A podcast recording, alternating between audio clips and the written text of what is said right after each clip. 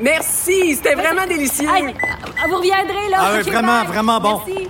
Faites attention Ah à oui. Ouais. OK, salut, à la prochaine. Votre auto, c'est un espace où vous pouvez être vous-même. Hey, c'était pas mangeable comme repas. Elle mérite d'être bien protégée et vous méritez d'être bien accompagné. Trouvez la protection la mieux adaptée à votre auto avec Desjardins Assurance et obtenez une soumission en quelques clics sur desjardins.com.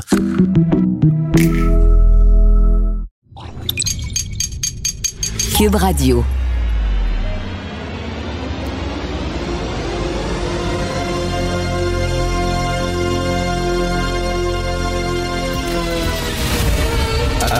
Attention, cette émission est laissée à la discrétion de l'auditeur. Les propos et les opinions tenues lors des deux prochaines heures peuvent choquer. Oreilles sensibles s'abstenir. Richard Martineau. Martino. Un animateur pas comme les autres. Richard Martineau. Cube Radio.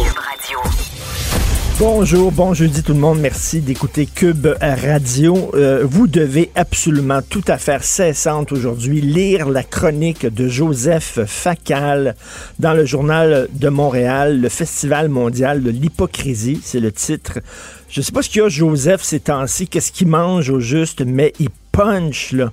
Chacune de ses chroniques, il punch très fort et celle-là est vraiment bonne. D'ailleurs, Joseph, je l'ai interviewé mardi dernier, une longue entrevue qui va être diffusée mercredi prochain à l'émission Les Francs-Tireurs à Télé-Québec, euh, qui euh, en fait, ça va être l'avant-dernière émission des Francs-Tireurs. Et euh, avant, de, avant de lever les feutres et de faire mon dernier tour de piste de cette émission-là que j'ai co-animé pendant 23 ans, j'avais des choses à dire. J'avais des choses à dire sur le Québec. J'avais des choses à dire sur le mouvement woke, sur les dérives de la gauche, sur la rectitude politique. Je me dis, c'est la dernière fois où je vais pouvoir euh, vider mon sac à la télévision. Après ça, c'est la fin de l'émission. Donc, qui je peux interviewer pour avoir cette discussion-là? Est Joseph. Le nom de Joseph est apparu dans ma tête. Et on a eu, c'était une des entrevues les plus importantes que j'ai faites en 23 ans. Euh, je vais vous en parler la semaine prochaine. Euh, ça va être diffusé la semaine prochaine. Mais bref, Joseph, qui était vraiment très courageux et qui m'a beaucoup parlé de la lâcheté. La lâcheté des décideurs qui plient les genoux devant les lobbies de toutes sortes. Hein, genre le festival de jazz qui euh, tire la plug sur une pièce de théâtre, euh, genre des diffuseurs qui effacent soudainement toute trace d'une vedette parce qu'elle aurait commis euh, une petite erreur. Tu sais, des gens qui disent c'est niaiseux le mouvement woke, c'est complètement débile ces lobbies-là, ça n'a pas de bon sens, la rectitude politique, le, le cancel culture, puis la censure et tout ça, mais qui disent rien les professeurs qui savent bien que c'est complètement fou ce qui se passe dans les universités, mais qui disent rien parce qu'ils ont peur de perdre leur poste. Les recteurs qui disent rien. Et, ces gens-là, ben, font que ces, ces, ces gens-là, stupides, ces tyrans, ces fascistes de gauche, soudainement avancent de plus en plus. Donc, ils ne sont, hein, ils sont grands que parce que nous sommes à genoux. Donc, euh, Joseph, là, qui n'a pas, euh, pas mâché ses mots et qui a vraiment tiré à boulet rouge sur les lâches de notre société. Et là, aujourd'hui, il raconte une histoire complètement débile. Tu sais, les gens qui disent, là, les hommes et les femmes, ça n'existe plus. Ça n'existe plus. Moi, c'est aussi niaiseux que les flat earthers. Pour moi, c'est aussi niaiseux de dire la Terre est plate. Les gens qui disent la Terre est plate, ben voyons donc. Vous niez totalement les lois de la physique. Eh bien, les gens qui disent les hommes et les femmes, ça n'existe pas, ils nient les lois de la biologie. C'est des gens qui nient la science. C'est des anti-scientifiques. C'est des complotistes. Alors, euh, il rappelle, Joseph, aujourd'hui dans sa chronique, un texte qui est paru dans des économistes. Écoutez ça. Au Connecticut, il y a deux sprinters qui sont nés mâles. Des coureurs, des gars, mais ils se sentaient femmes. À l'intérieur, je me sens femme. Ils ont obtenu le droit de compétitionner chez les femmes. Alors que c'est des hommes. Résultat, ben, ils ont remporté 15 championnats d'État depuis 2017. Ben, c'est sûr. C'est des hommes. Et là, il y a une femme qui court contre ces gars-là. Ben, dit, ben ouais, non, ça n'a pas de bon sens. C'est complètement démoralisant de savoir d'avance qu'on qu'on va perdre. C'est des hommes. Et biologiquement, ben, les hommes courent plus vite, sont plus forts. Ben, c'est sûr que Il y a des femmes qui sont plus fortes que moi, là. C'est pas ça, là. On dit en général, comme sexe, en général, ils courent plus vite, ils sont plus forts. Mais ces gars-là, ils ont obtenu le droit parce que je me sens femme en dedans. Ils n'avaient même pas là, passé une opération. là. Ils n'ont pas pris des hormones, ils se sont pas transformés physiquement en femmes. Ils se sentent femmes en dedans. Ils ont dit, OK, vous pouvez compétitionner chez les femmes. Ils sont morts de rire, ces gars-là. Ils gagnent toutes les compétitions toutes les médailles d'or possibles. Est-ce que ça va être possible, ça, de faire ça maintenant aux Jeux olympiques? Je me sens femme en dedans. Et là, les femmes qui courent contre eux autres disent, voyons, c'est ridicule. C'est absurde. On vit dans un monde de débiles et on accepte ça par lâcheté, par hypocrisie. Donc, un texte dans des économistes. Lisez euh, Joseph Facal, c'est très bon.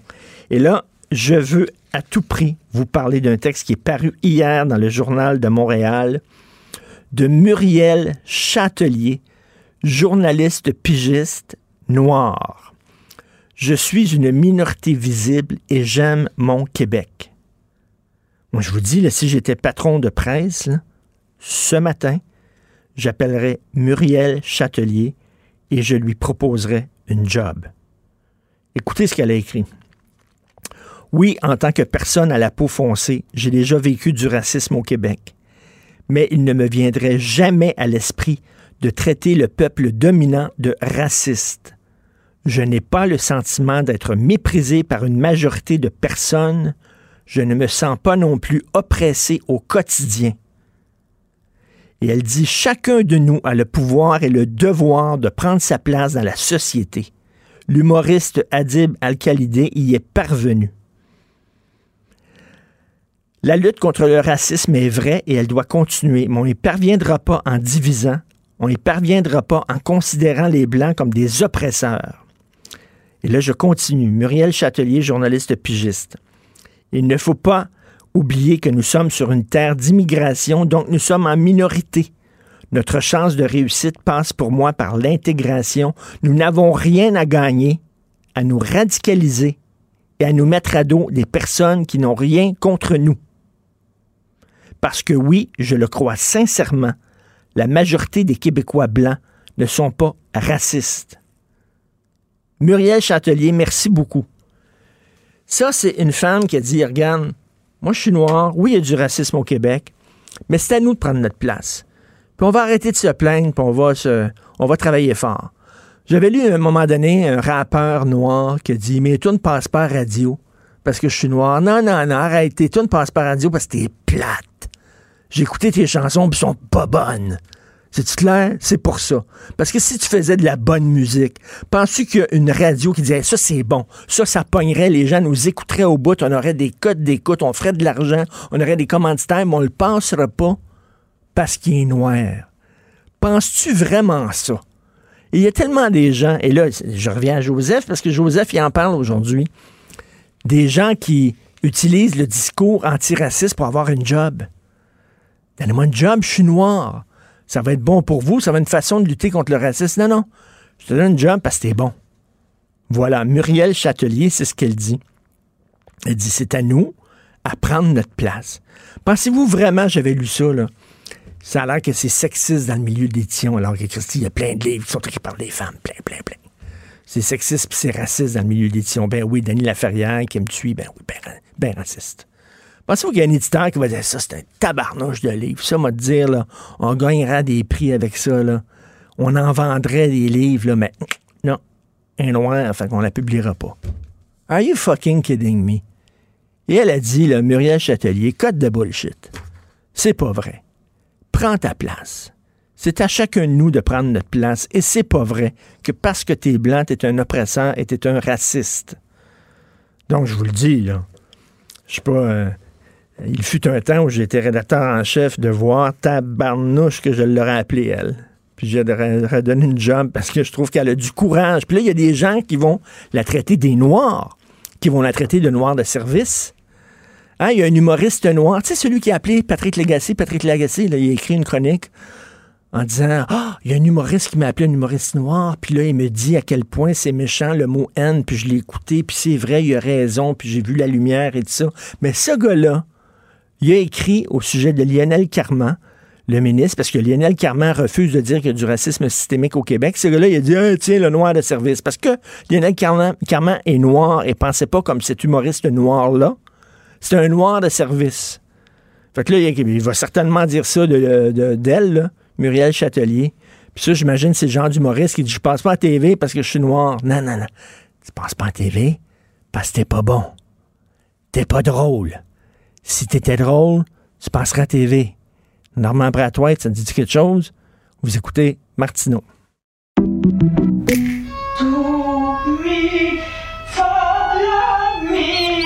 Votre maison, c'est un espace où vous pouvez être vous-même.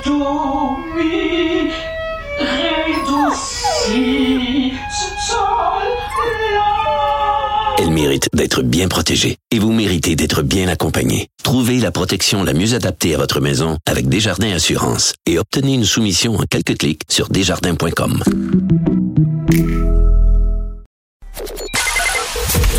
Joignez-vous à la discussion. Appelez ou textez le 187 Cube Radio 1877 827 2346. Le, commentaire de Félix Séguin, un journaliste d'enquête pas comme les autres. Alors, Félix, c'est ce soir à JE ton reportage sur euh, la mafia qui utilise le casino pour blanchir de l'argent. D'ailleurs, on a un avant-goût assez épicé ce matin dans le Journal de Montréal où on apprend que le casino de Montréal déroule littéralement le tapis rouge à des mafieux. Oui, et ça, c'est une information que nous ne savions pas, euh, Richard, avant aujourd'hui. Longtemps, au cours des dernières années, on a euh, parlé des mafieux qui euh, utilisaient le casino pour se divertir, pour y mener des rencontres d'affaires, entre guillemets, et aussi pour aller dépenser leur argent qu'on suspecte d'être blanchi, n'est-ce pas? Alors, c'est la première fois aujourd'hui, grâce au travail de notre bureau d'enquête, de mes collègues Éric Yvan Lemay euh, et Denis Thériault et votre humble serviteur, que l'on dévoile que le casino a pendant des années consenti des avantages financiers à la mafia montréalaise pour qu'elle vienne dépenser son argent sale dans la maison de jeu et ceci, Richard, ceci, en sachant très bien, rapport à l'appui, documents policiers à l'appui en leur possession que ces gens-là venaient blanchir de l'argent. Attends, mais là, parce que c'est ça que je voulais te poser comme question. Est-ce qu'ils le savaient? Mais bien sûr. Ben voyons donc. Mais bien sûr qu'ils le savaient. Ils le savaient tellement, Richard, que c'est... Laisse-moi te raconter quelque chose. À un certain moment donné, le service de sécurité du Casino de Montréal qui euh, est composé d'anciens policiers pour la plupart qui ont leur deuxième carrière après la retraite à la retraite de la police au casino de Montréal. Alors, ils voient ces mafieux-là qui entrent et qui jouent des sommes faramineuses, des millions de dollars par année. Alors là, ils avertissent leur service de sécurité en disant ça, c'est la mafia. Moi, j'ai vu ces rapports-là et j'ai vu que l'Auto-Québec elle-même s'est adressée aux autorités réglementaires en disant on pense que la mafia est en train euh, de fréquenter le casino puis de blanchir de l'argent.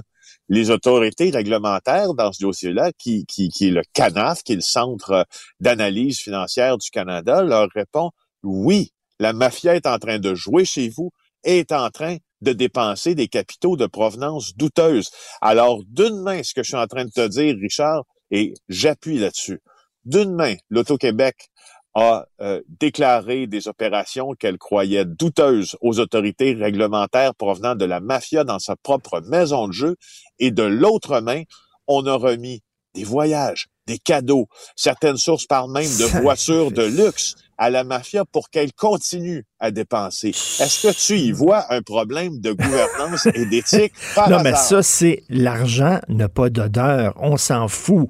Venez dépenser au casino parce que nous avons une mission de ramener le plus d'argent possible dans les coffres de l'État. On va se boucher le nez, on va se fermer les yeux, puis uh, that's it. C'est incroyable. en politique publique, ce que tu viens de dire là, euh, a une certaine valeur. C'est-à-dire que il est pas faux d'affirmer euh, que, que, que, les politiques de finances publiques veulent que dans certains pays dans le monde, dans certains États ou provinces, on décide de nationaliser, de euh, réguler le jeu de hasard notamment les casinos, pour freiner, entre guillemets, l'exode des capitaux mafieux qui vont aller se loger à une place où le gouvernement pourra pas les récupérer. En d'autres mots, ce que tu Hmm. dis est réaliste. Bouchons-nous le nez et prenons les capitaux.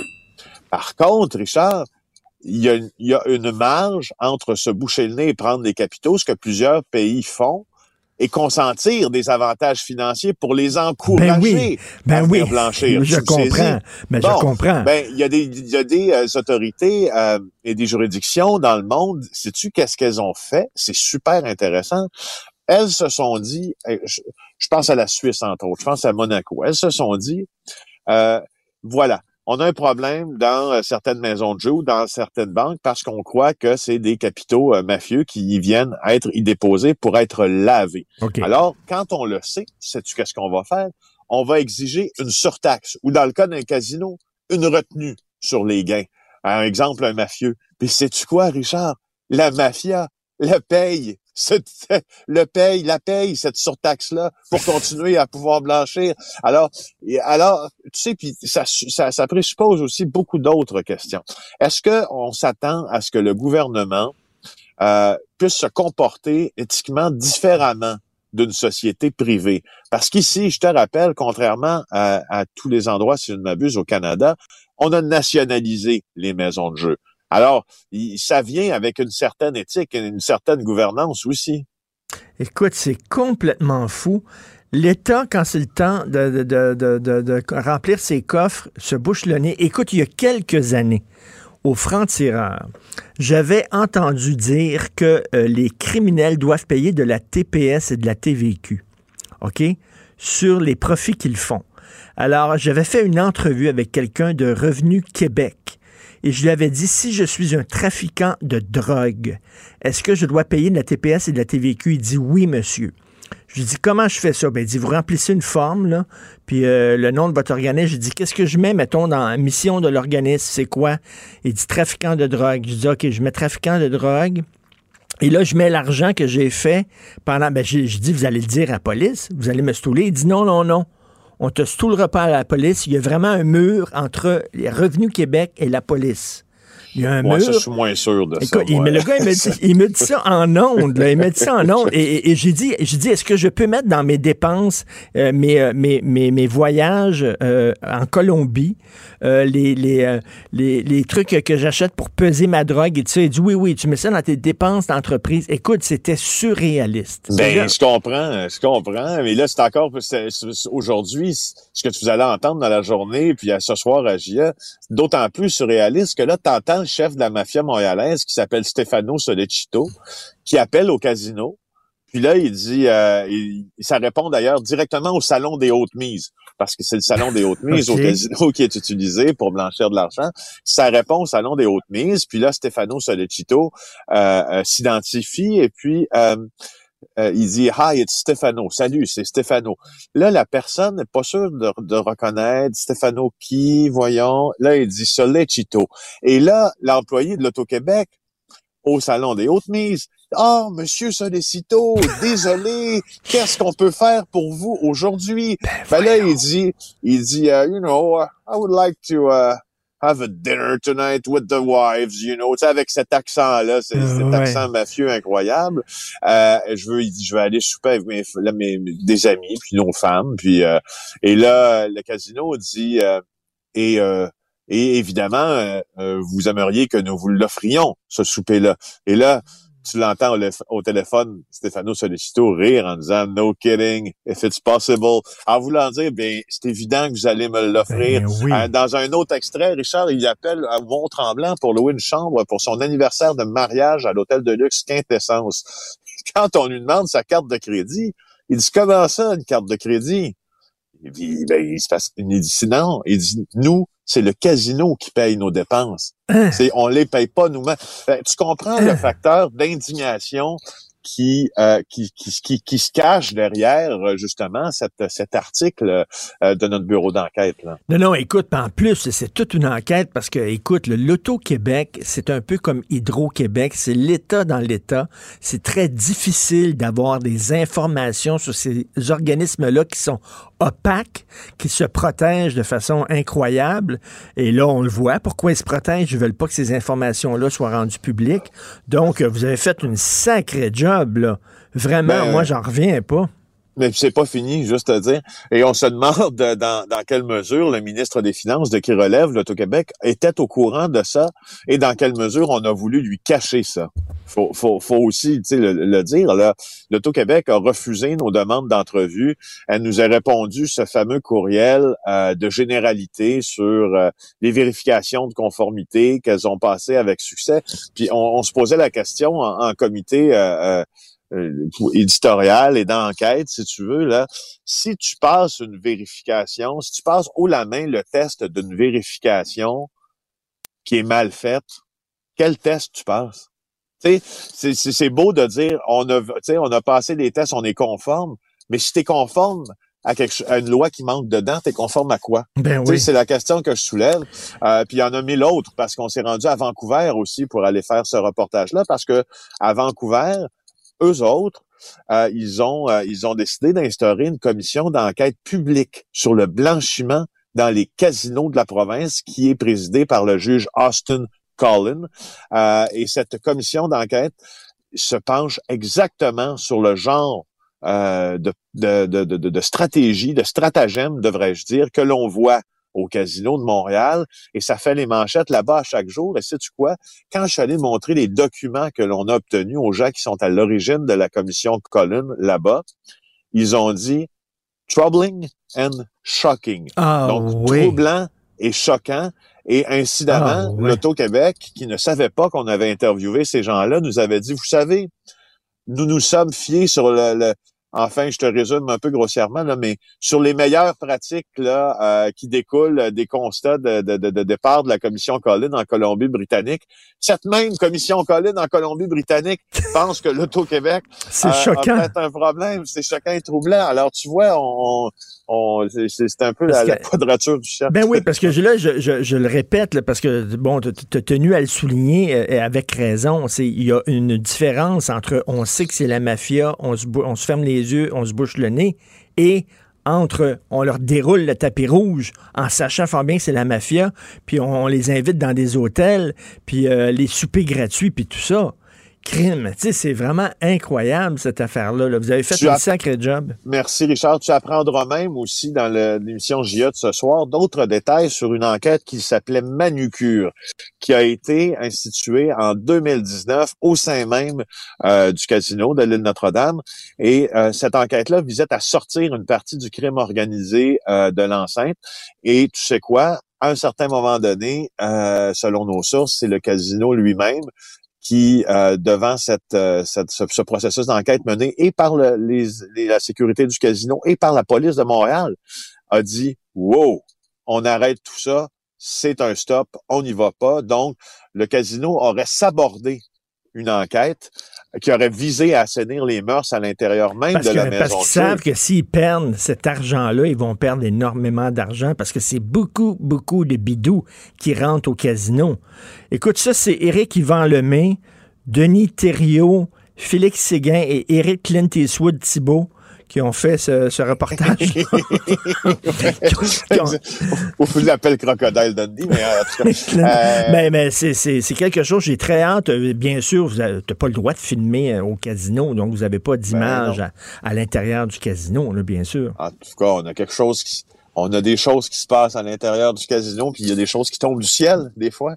Alors, euh, quand tu sais, il su- il suffit d'être en Mais- position pour euh, avoir les bras ouverts quand la lumière te frappe, Richard. Mais ça va, ça va jaser, là. Ça, ça va se rendre jusque, j'imagine, euh, on- on- le gouvernement va avoir à, à rendre des comptes et à, à parler de ça. Là. On va en Il n'y discuter, a pas de bonne situation, Richard, pour le gouvernement dans ça. Il n'y a pas de, il y a, il y a, tu sais, il y a pas de, la- la- enfin, il semble déjà que, là, que, que, que, que ce qu'on dit ce matin à propos de ça, c'est que euh, euh, le, le statu quo là n'est- est intenable dans ce dossier-là. Puis, hey, je voulais juste terminer en disant que je t'ai promis hier que j'allais à chaque jour mentionner euh, Oui. euh, euh, quelques mots sur euh, nos, euh, nos exaltés de la place Rosemère. On, on a Dans- quelques secondes. Vas-y. OK. Ben écoute, je veux juste te dire que euh, j'ai cherché hier de la musique, de tout inclus, euh, euh, deux étoiles à Cuba pour voir s'il y avait un comparatif logique avec ce que j'ai vu à Place Rosemère et j'ai rien trouvé d'aussi cheap. Alors voilà. c'est très. J'ai revu encore la, la, la chorégraphie hier, là, puis j'en reviens pas, là, j'en reviens pas. Mathieu Bocoté, il dit ah, ce sont des gens qui sont désespérés. Moi, je les trouve plutôt irresponsables. Merci. On regarde bien sûr JE ce soir. Merci beaucoup, Félix Séguin du bureau d'enquête. Salut. Bonne journée. On se reparle demain. Cube Radio. Cube Radio. En direct à LCN.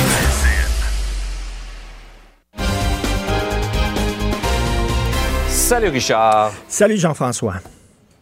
Alors, on a mis les projecteurs, c'est le moins qu'on puisse dire, sur la- cette culture du secret qui régnait à l'archidiocèse de Montréal en marge de l'affaire Brian Boucher. Alors, Brian Boucher, oui, ce, ce prêtre agresseur qui a pu agresser des enfants, des mineurs pendant 30 ans, pendant 30 ans, au vu et au su de l'Église de Montréal. En fait, c'est un rapport, c'est le résultat euh, d'une enquête qui a été menée par une ancienne juge de la Cour euh, supérieure.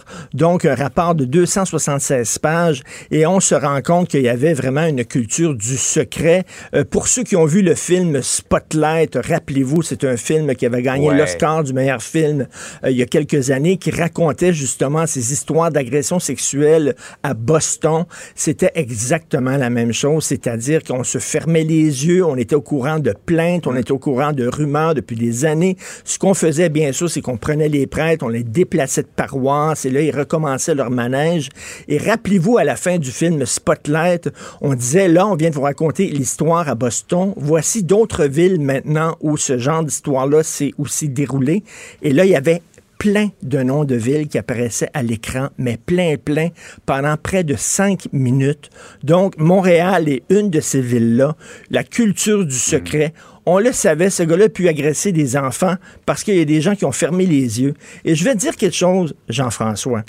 Cette culture du déni, cette culture de l'aveuglement, elle est un peu partout. Elle n'est pas seulement à l'Église de Montréal, et c'est bien qu'on le dise, mais il y a des tyrans. Tu on parle beaucoup d'harcèlement psychologique depuis quelque temps, d'harcèlement sexuel. Si ces tyrans-là peuvent se montrer la bisoune dans des réunions, par exemple, peuvent crier après leurs employés jusqu'à temps que leurs employés pleurent, peuvent pogner les fesses de certaines filles pendant des années, c'est parce que souvent, dans les hautes sphères, on le sait et on ferme les yeux. Rappelez-vous les trois petits singes hein, qui se bouchent les yeux, qui se ferment, ouais, bouchent les oreilles, qui se bouchent la bouche. Et souvent, c'est ça. Et ça fait que ces gens-là, on dit, ben oui, cette personne est bizarre, mais elle nous rapporte des codes d'écoute, ou elle nous rapporte de l'argent, ou elle fait la job, donc on fera rien. Et cette culture- Et là, euh, tu sais, on dit souvent que 2020 est une année de schnout. Et on a tous hâte le 31 décembre pour se débarrasser de 2020 De tourner la page. de tourner la page, mais ce fut une année quand même importante parce que pour la libération de la parole, des gens qui ont été agressés par des prêtres, Mhm. des gens qui ont dû travailler avec des tyrans et euh, des agresseurs. Et je pense que la, la parole s'est libérée cette année. Et pour ça, c'était une année qui était extrêmement importante dans la suite, bien sûr, du mouvement MeToo. Donc, là, on le voit, là, euh, on dit plus jamais ça, plus jamais ça dans l'Église catholique, mais plus jamais ça dans d'autres milieux aussi. Il va falloir le dénoncer. Je pense qu'on a, on a, on a eu un, un Ouais. virage important en 2020. Ces abuseurs-là ne peuvent perpétuer leurs actes que parce qu'on leur en laisse la chance. Et c'est ce qu'on a fait. C'est absolument honteux euh, ce qui est contenu dans ce rapport-là, mais c'était nécessaire de rendre tout ça public. Tout à fait, on connaît cette phrase-là. hein, Ils sont grands que parce que nous sommes à genoux. Voilà. Ah, c'est bon, ça. Ah, évidemment, on se prépare, euh, Richard, pour la période des fêtes. Ici, il y a tout un débat, nos quatre jours, la période d'isolement. Aux États-Unis, c'est le Thanksgiving. Les gens voyagent autant qu'avant. Et en Europe, il y a beaucoup de gens qui craignent que les vacances des fêtes ne viennent encore empirer la Ben, situation. tout à fait. En Angleterre, ça ressemble beaucoup à nous autres. On permet trois familles de se réunir pour les vacances des fêtes entre le 23 et le 27 décembre. Donc, pendant quatre jours, on dit on va faire un relâchement. Et là, en Angleterre, il y a une association euh, de gens qui ont perdu des proches à la COVID. Donc, c'est des, des hommes qui ont perdu leur femme, euh, des pères, des mères qui ont perdu leur enfant ou leurs parents. Et là, ils ont pris la parole, ils ont parlé au journal The Guardian et ils ont dit si vous, vous voulez vraiment euh, euh, euh, fêter Noël cette année, alors préparez des funérailles. Ils ont trouvé la décision de, du gouvernement anglais, du Parlement anglais, irresponsable.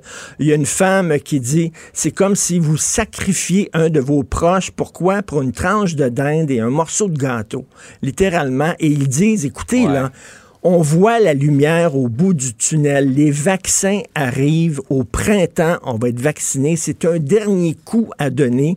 Oui, c'est plate. Ça va être un Noël plate. Mais en France aussi, il y a un médecin qui a pris la parole puis a dit mangez pas avec papy puis mamie. Là. Allez pas manger avec vos grands-parents. Ça n'a pas de sens. C'est le pire cadeau que vous pouvez leur faire dans le temps des fêtes. Donc, ils ont dit ça va être un Noël qui est un Noël plate un Noël de 2020. On va serrer la ceinture, on donne un dernier coup. Puis au printemps, quand on va être vacciné, Jean-François, ça va être le plus gros rave de l'histoire de l'humanité. Tout le monde tout nu dans la mousse. On va se lécher à la face toute la nuit. Ça va être super le fun. On va se frencher à qui mieux mieux. Aucun problème. Mais d'ici là, ce qu'ils nous disent, c'est des proches de gens qui sont morts. Faites attention. Exact. Absolument. J'aime bien la formule du président de l'Association médicale du Mississippi, Richard, qui disait aux Américains tu veux pas vraiment voir maman pour le Thanksgiving et l'enterrer à Noël. Ben tout à fait. Puis tu imagines après ça comment tu te sens toi en disant ben je lui ai donné ça. J'étais asymptomatique, je ne le savais pas et cette personne est morte un peu à cause de mon irresponsabilité. Donc, euh, avant de danser euh, au euh, centre d'achat Rosemère ou à la maison, pensez-y un peu. C'est un passez-y bien, effectivement. Richard, bonne journée. Merci, bonne journée. Merci, c'était vraiment délicieux. vous reviendrez, là. Ah oui, vraiment, vraiment bon. Merci. Faites attention ah oui. OK, salut, à la prochaine. Votre auto, c'est un espace où vous pouvez être vous-même. Hey, c'était pas mangeable comme repas. Ouf. Elle mérite d'être bien protégée et vous méritez d'être bien accompagnée. Trouvez la protection la mieux adaptée à votre auto avec Desjardins Assurance et obtenez une soumission en quelques clics sur desjardins.com. Ben oui, on le sait. Martineau, ça n'a pas de bon sens comme il est bon. Vous écoutez Martineau. Cube Radio. La chronique argent. Une vision des finances pas comme les autres. Nous discutons avec Yves Daou, directeur de la section argent du Journal de Montréal, Journal de Québec. Écoute, Yves, je viens de, parler avec Félix Séguin. Tu sais, quand on dit que l'argent n'a pas d'odeur, là, c'est incroyable. Le Casino de Montréal qui déroule le tapis rouge à des mafieux en sachant que ce sont des mafieux. Puis ah ouais, les soupers gratuits, puis ah ouais, les nuits à l'hôtel. Hallucinant. Écoute, euh, on est un peu ambivalent, hein, les Québécois. À la fois, on est actionnaire de la, cette société d'État qui est l'Auto-Québec, puis en même temps, on est des clients. Mais là, ils ont des clients qui sont moins désirables que d'autres. Écoute, ben oui, mais là, on s'en fout, ça amène de l'argent dans un coffre du casino, dans, un coffre euh, du gouvernement, fait que on se ferme les yeux puis on, se bouche le nez. Hallucinant. La caisse qui investit 250 la caisse de dépôt qui investit 250 millions dans les géants du web. On n'est pas en guerre contre les géants du web, nous autres. On n'est pas fâchés contre eux autres. Ben, la liste est longue, hein, de pourquoi on les aime pas, ces fameux GAFAM, là, de, je te rappellerai l'acronyme, là, c'est Google, Apple, Facebook, Amazon et, Microsoft, Écoute, c'est des entreprises qui font des millions de profits. Rappelle-toi que depuis le début de la pandémie, ils faisaient à peu près 465 millions de profits par jour, cette gang-là. Euh, L'autre affaire, c'est que ça paye à peu près pas d'impôts dans les pays où ils font affaire parce qu'ils ont toutes sortes de façons de sauver de l'impôt parce que c'est tout enregistré dans des pays qui sont pas l'endroit où ils font affaire. Ils ont des plateformes technologiques qui viennent concurrencer complètement puis qui tuent le petit commerce euh, puis nos détaillants au Québec. Puis en plus, ben évidemment, ils rasent, tous les revenus publicitaires, Facebook et, compagnie. Le seul élément positif qu'on peut trouver là-dedans, c'est le bas de laine des Québécois, qui est la caisse de dépôt, parce que les rendements boursiers de ces compagnies-là sont énormes. Ben, écoute, euh, depuis le début de l'année, si tu prends les GAFAM, les, les, rendements boursiers sur leurs actions, c'est presque entre 45 et 60 d'augmentation. Donc, la caisse de dépôt, et ça, c'est notre journaliste Sylvain Lara qui suit ça, là, la caisse de dépôt doit dévoiler toutes les actions qu'ils ont aux États-Unis euh, dans des documents. Et là, au 30 septembre, ils ont dévoilé euh, que justement, ils avaient rajouté 250 millions euh, dans les fameux géants du web. Écoute, euh, maintenant, l'institution euh, de la Caisse de dépôt a, a bondi de 54% dans Amazon. Écoute, maintenant, leur portefeuille de justement de boursier avec les GAFAM, c'est presque 7% pour la Caisse. Mais, mais tu sais, les commerçants québécois, là, ils tirent le diable par la queue. Ils ont de la difficulté. Pourquoi? Ben, à cause de la pandémie, entre autres, puis de, de plus en plus de gens font leur magasinage en ligne, entre autres en utilisant Amazon. Donc, là, nos commerçants qui doivent fermer boutique, donc ils payent moins de taxes, ils payent moins d'impôts, ils sont sur le chômage. Et là, pendant ce temps-là, on investit dans les entreprises qui cannibalisent ces petites entreprises-là. Tu c'est un peu bizarre, là, quand même. Ah, un- écoute, on est vraiment ambivalent parce que Ouais. tantôt, quand la Caisse va annoncer ses rendements, puis pour dire que le bas de laine des Québécois a augmenté, parce que depuis le début du semestre, là, la- les rendements de la Caisse n'ont pas été aussi bons qu'ils le... Or, si les rendements de la Caisse ont augmenté de 5, 6, 8 parce qu'ils ont investi dans des compagnies comme ça, là, tout le monde va dire, ben finalement, on, ça va nous aider. Mais euh, il y en demeure pas moins que c'est comme on, on investit avec le loup, hein? Ben ouais, on est schizophrène. On dit, on dit quelque chose, puis on fait autre chose, mais en même temps, qu'est-ce que tu veux? Si ça rapporte, hein? Je veux dire, ça rapporte. La moi, ça, c'est ça, c'est dur. Hein? La pandémie, là, c'est dur pour tout le monde particulièrement bien sûr pour les personnes âgées, mais pour les jeunes. Écoute, j'ai euh, j'ai deux filles là, euh, 20, euh, 21, 24 ans là, euh, puis euh, c'est au, point de vue de- des emplois, la moitié des emplois qui ont été perdus, c'est des emplois justement qui, qui que ces gens ces gens-là, cette tranche d'âge là occupaient, tenaient. Oui, l'Institut du Québec a dévoilé ça là, entre octobre 2019 là, puis l'octobre dernier. Là. Écoute, les jobs qui ont été perdus, la majorité des jobs, là, les presque 58 là, étaient dans la catégorie des 15 à 24. Or, il y a un complètement nouveau scénario. Tu te rappelles, avant la pandémie, il était sollicité partout. Puis, euh, puis même, il, euh, euh, écoute, il pouvait aller n'importe quel endroit, puis ils les engageaient sur le champ. Ben oui. Aujourd'hui, euh, ils sont obligés de retourner à l'école parce qu'il n'y a, pas de job. Et euh, c'est un peu inquiétant parce que beaucoup de ces jeunes-là, il y en a plusieurs qui habitent pas nécessairement chez papa et maman. Là. Ils ont des appartements, ils ont des euh, donc euh, ça risque d'être très difficile pour euh, pour beaucoup des jeunes. Là. Ils ont eu de l'aide du gouvernement, dit. Euh, tu sais, D'un autre côté, il y en a là, que justement qui auraient pu travailler puis qui ont dit non, je ne vais pas travailler parce que moi, je, je reçois de l'argent du gouvernement. Mais la PCU, tu sais, ça, bon, ça, c'est fini là. Donc, Mm. je pense que la réalité là, vient frapper les, les jeunes. On a peut-être l'élément seulement positif là-dedans, c'est qu'il y en a plusieurs, euh, qui ont décidé de poursuivre leur scolarité. Tu sais, mettons Mm. que- qui étaient bacheliers euh, euh, au bac, euh, qui graduaient, ils ont fait de la recherche d'emploi, personne ne veut les employer. Ils ont dit, ben, tiens, je vais faire un an de plus de scolarité. Donc, on aura peut-être à la sortie de la pandémie des gens plus éduqués encore. Oui, tout à fait. Mais tu sais, quand tu as 20 ans, qu'est-ce que tu fais pour gagner ta vie? Tu travailles dans un bar, tu travailles dans un restaurant, tu travailles dans, dans- dans un commerce puis dans une boutique. Puis là, ben, Ben, là, le problème, là, les bars, les hôtelleries et compagnie sont toutes fermées. Fait que, euh, mettons Ben que le scénario catastrophique est là pour eux autres. là. Internet haute vitesse, là, il y a, il y a des euh, télé euh, câbleaux distribu- des câbleaux distributeurs là, qui euh, sonnent la charge contre Bell. Ben, rappelle-toi, là, euh, bon, en octobre dernier, Legault avait piqué les nerfs un peu là, en disant que là, son projet, lui, qui voulait euh, brancher de 340 000 foyers au Québec là, d'ici 2022, là, ça, ça traînait de la patte. Puis en grande partie, c'était à cause de la guerre des poteaux avec Bell. Il avait interpellé le président de, de, de BCE, de Bell, Mirko Bibic. Là, il l'avait fait venir à ses bureaux.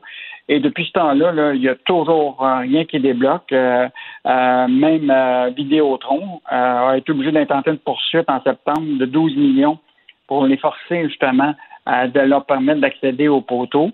Euh, parce que ça prend les poteaux pour accéder à, à l'Internet. Là. Ben Et oui. écoute, euh, on est.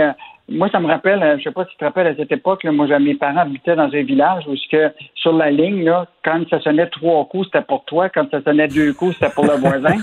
oui, Euh, ben là, euh, imagine-toi, on est encore à cette, à cette ère-là où tu as un professeur de cégep qui se promène avec son char dans l'auto pour trouver le signal Ben, pour euh, envoyer des documents à ses, à ses étudiants. là. Écoute, je l'ai fait. J'avais, j'avais une, une chalet que je louais en, en Montérégie, là, dans l'Estrie, à Frédéricksburg. Saint-Armand, dans ce coin-là. C'est comme une Mhm. cuvette, c'est comme une cuvette. Les ondes se rendaient pas. Fallait aller au village, là, puis se mettre dans l'auto, puis là, essayer de zigonner. Avec le... Puis là, tu dis, tabarnouche, on est-tu dans le fond de l'Afghanistan, Christy, là, tu sais? On est au Québec, Écoute, là. Écoute, puis là, on parle de, de, de rétablir l'Internet à haute vitesse en 2022. Écoute, euh, vingt- vingt- 2022, c'est loin encore. là. C'est loin. que, euh, Ben oui, fait que, tu sais, et, et pendant ce temps-là, on dit le télétravail, c'est bon. Ben oui, le télétravail, t'as même pas Internet. C'est pas évident. euh, en tout cas, Mais merci. on, a, on a quand même 400 millions qui étaient prévus là, par le- les, les- les gouvernements là, pour euh, réaliser ça dans sept ans. Là. Fait que euh, souhaitons que euh, les poteaux de Belle arrivent plus vite que. Ben oui, souhaite. tout à fait, tout à fait. Belle est extrêmement fermée. Merci beaucoup, Yves Daou. Merci, bonne journée. Bonne journée. Gilles Proulx. Le où, quand, comment, qui, pourquoi ne s'applique pas sa ricanade? Parle, parle, parle, genre, genre, genre. Gilles Proulx. C'est ça qu'il manque tellement en matière de journalisme et d'information. Voici le commentaire de Gilles Proulx. Gilles, arrêtez de prendre de la drogue, là. C'est pas bon à votre âge. Là. Parce que là, vous dites Dominique Anglade va être la future pre- pre- première ministre du Québec. Là, J'ai dit soit il prend de la drogue, soit il a mal mélangé ses médicaments. Quelque chose. C'est arrivé quelque chose. Et si j'avais raison, le pro- mon problème, mon cher Richard, c'est que je suis un prophète de malheur et huit fois sur dix, je tombe dessus, j'en souffre, j'en souffre. tu, tu le vois, Paul Piché te le dit ce matin, là, le chanteur Paul Piché, il dit avec le déclin du français, comme on le voit, on est à la veille de rentrer dans l'ère de l'assimilation. Moi, j'appelle ça la louisianisation. Mais euh, mon pronostic dans le Journal de Montréal et de Québec, ce matin, il est pas si loufoque que ça, et il est loin des vapeurs à fumée bleue. Quand on voit Dominique Anglade, qui il y a six mois était chef de rien du tout, et puis était prise avec son 30% d'anglo-immigrants, puis là, tout d'un coup, elle courtise un peu que les nationalistes, et nationalisme aussi, pour euh, évidemment faire fléchir nos naïfs qui vont mordre à ça. Elle a affaire à une coalition. La coalition chez Legault est beaucoup plus forte pour le Parti libéral que le Parti québécois qui parle pas très fort. Avez-vous vu un ministre à tendance péquiste dans le gouvernement de Legault appuyer Jolin, dire bravo Jolin, sortir des rangs? Pas en tout. Il est Pas isolé. tout, Il, personne. il est isolé, là. Voilà, il est complètement isolé.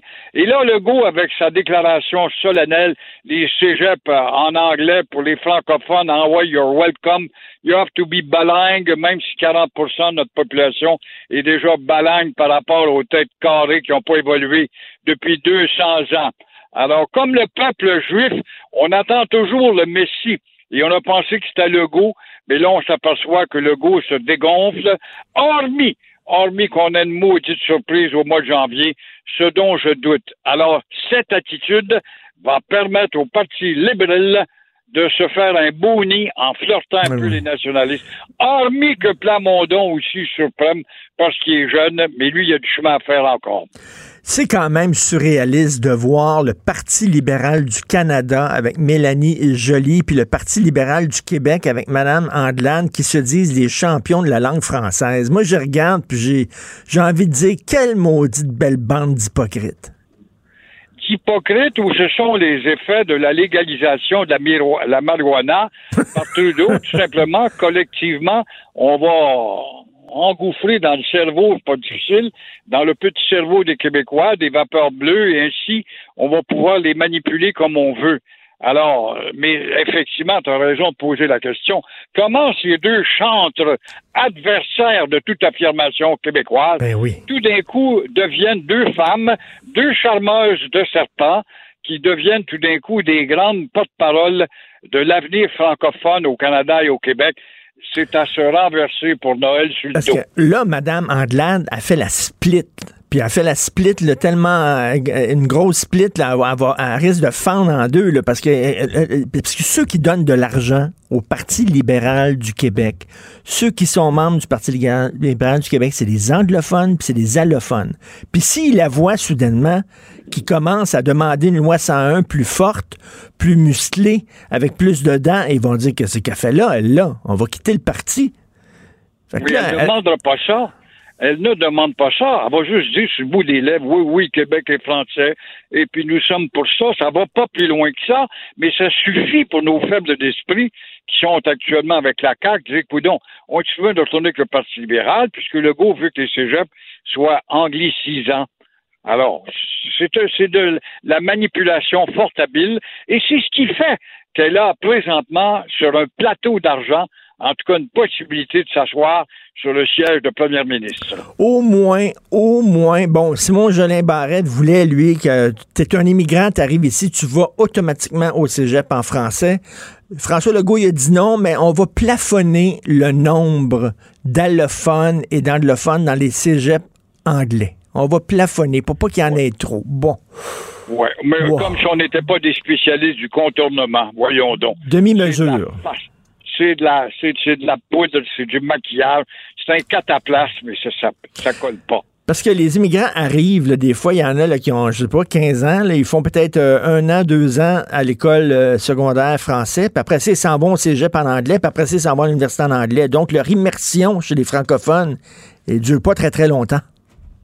C'est très vrai. Moi, j'ai des amis, euh, un couple d'amis qui est devenu très riche. Comment se fait que tes filles parlent à peine français, puis sont toutes anglophiles, puis toi qui étais un Québécois, puis t'étais derrière René Lévesque. Puis il m'a raconté, quand la méchante loi 101 est apparue, il a trouvé un moyen, grâce à une matante qui habitait à Hawkesbury, de donner euh, une attestation comme quoi les enfants étaient allés à l'école à Hawkesbury, puis hop, on passe dans le circuit ah, anglo-québécois. Ben Alors, toutes sortes de trucs là-dedans. On est des spécialistes du tortillage, de l'acrobatie, par donc, la contorsion. On est bon là-dedans, il n'y a pas de soin. Le bureau d'enquête, toute une enquête sur les mafieux et le casino, euh, l'Auto-Québec qui euh, se bouche le nez et déroule le tapis rouge pour les mafieux en autant qu'ils amènent de l'argent dans les coffres de l'État. On s'en fout.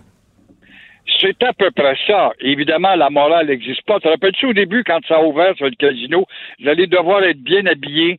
Les BS, vous n'aurez pas accès là. Ça n'a pas pris le temps qu'on a fermé les yeux et les oreilles parce qu'on avait besoin de l'argent, voir ça rentrer, surtout le premier du mois, avec les chèques des BS. Puis après ça, le deuxième ou le troisième du mois, ben là, c'était des Asiatiques.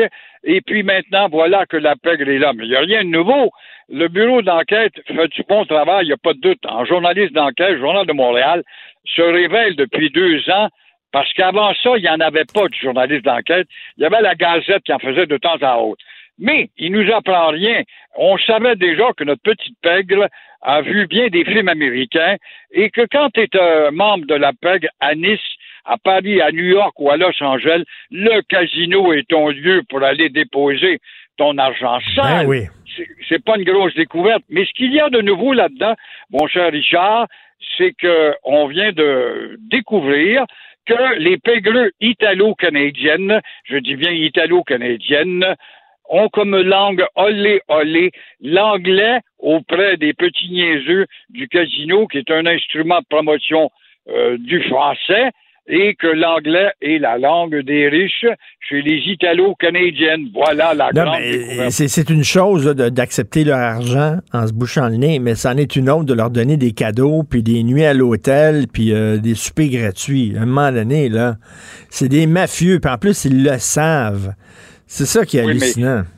mais ça, Richard, les bonnies par-ci, puis la voiture fournie, puis la piscine, puis le bel hôtel, puis en puis il va, vient à notre euh, grand restaurant 5 étoiles, c'est tout simplement une politique de retour.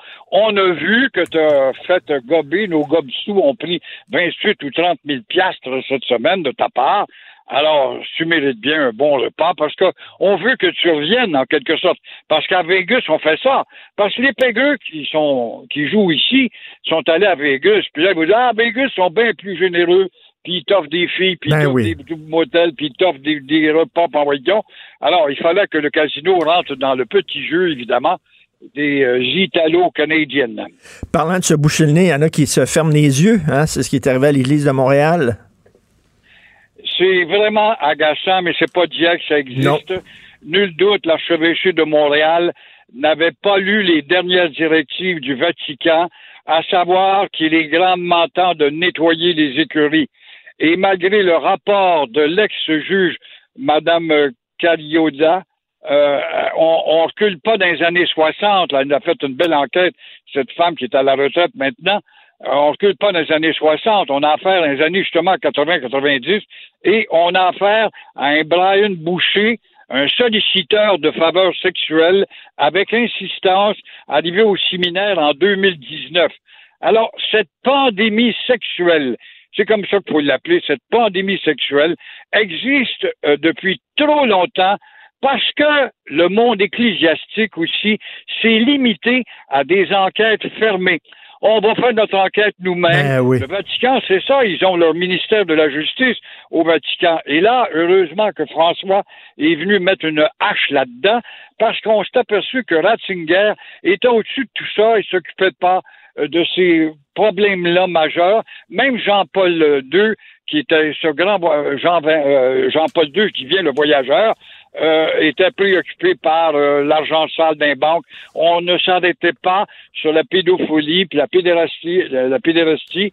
Alors, on, on voit que dans ce monde ecclésiastique, on s'est limité aux enquêtes fermées euh, avant que ça déborde à l'extérieur pour aller aux vraies enquêtes publiques. Et le cardinal Ouellet, très proche de Ratzinger, justement, et euh, Jean-Claude Turcot, ou Turcotte, ont été un peu trop lymphatiques dans ce problème. Et heureusement que ça éclate. Il n'y a pas rien que l'Église. Hein. On, va on, va, on va se parler, là, franchement, Gilles, dans le milieu du showbiz. Là. Il y, a, il y a des gens qui ferment les yeux en sachant fort bien qu'il y a des agresseurs, qu'il y a des gens qui harcèlent, puis tout ça. Puis euh, Éric Salvaille, là, les gens le savaient qu'il se montrait à bisoune tout le temps dans les réunions, puis tout ça. Ça fait longtemps qu'ils le savaient, mais ils nous rapportent des codes d'écoute, fait qu'on va se fermer la gueule. C'est ça, là. Il a raison, mais il fallait attendre que quelqu'un aille la place publique pour dénoncer. C'est ça qui était. Effectivement, Eric Salvaille, on sait ça, toi puis moi, ça fait 30 ans qu'on est dans le ça fait circuit. super On longtemps. sait tout ça, que ça existait, puis c'était connu. Sauf qu'il n'y a personne qui allait la place publique se sortir le nez de l'eau puis dire Hey, j'en ai assez. Éric Salvaille, il, m'a, il est un insistant, euh, un harcelant, et euh, même chose pour l'autre, euh, Moineau. Mais on va voir justement comment les juges vont euh, trancher tout cela une fois pour toutes et s'apercevoir si la justice est une caricature ou pas. Merci, Gilles. Puis euh, allez-y, slack, là, ça, c'est la marijuana, là. On se reparle demain. Peut-être que demain, je retomberai mon parachute va ouvrir. On va voir les déclarations, mais on verra demain. bonne journée. Merci bonne journée. Bye. Protégez vos dépôts, c'est notre but. La SADC protège vos dépôts dans les institutions fédérales, comme les banques. L'AMF les protège dans les institutions provinciales, comme les caisses. Oh, quel arrêt! Découvrez ce qui est protégé à vos dépôts sont protégés.ca. Si c'est vrai qu'on aime autant qu'on déteste, Martineau, C'est sûrement l'animateur le plus aimé au Québec. Vous écoutez Martineau. Cube Radio. Coudon, qu'est-ce qui se passe en Mauricie puis dans le centre du Québec? Qu'est-ce qu'il y a dans l'eau exactement? Il y a plein de maires de ce coin-là, Mauricie, centre du Québec, qui sont excédés. Pourquoi? Ils se font intimider, ils se font harceler, ils se font même menacer. Nous allons en parler avec moi. Moi, je- il y a des maires, il y a des maires là au Québec là qui sont colorés. Rappelez-vous le maire de Saguenay là, c'était tout un personnage, M. Jean Tremblay, mais M. Yvon Deshaies, maire de Louisville, j'aime ça y parler parce que ça aussi c'est un autre personnage coloré. Bonjour Monsieur Monsieur.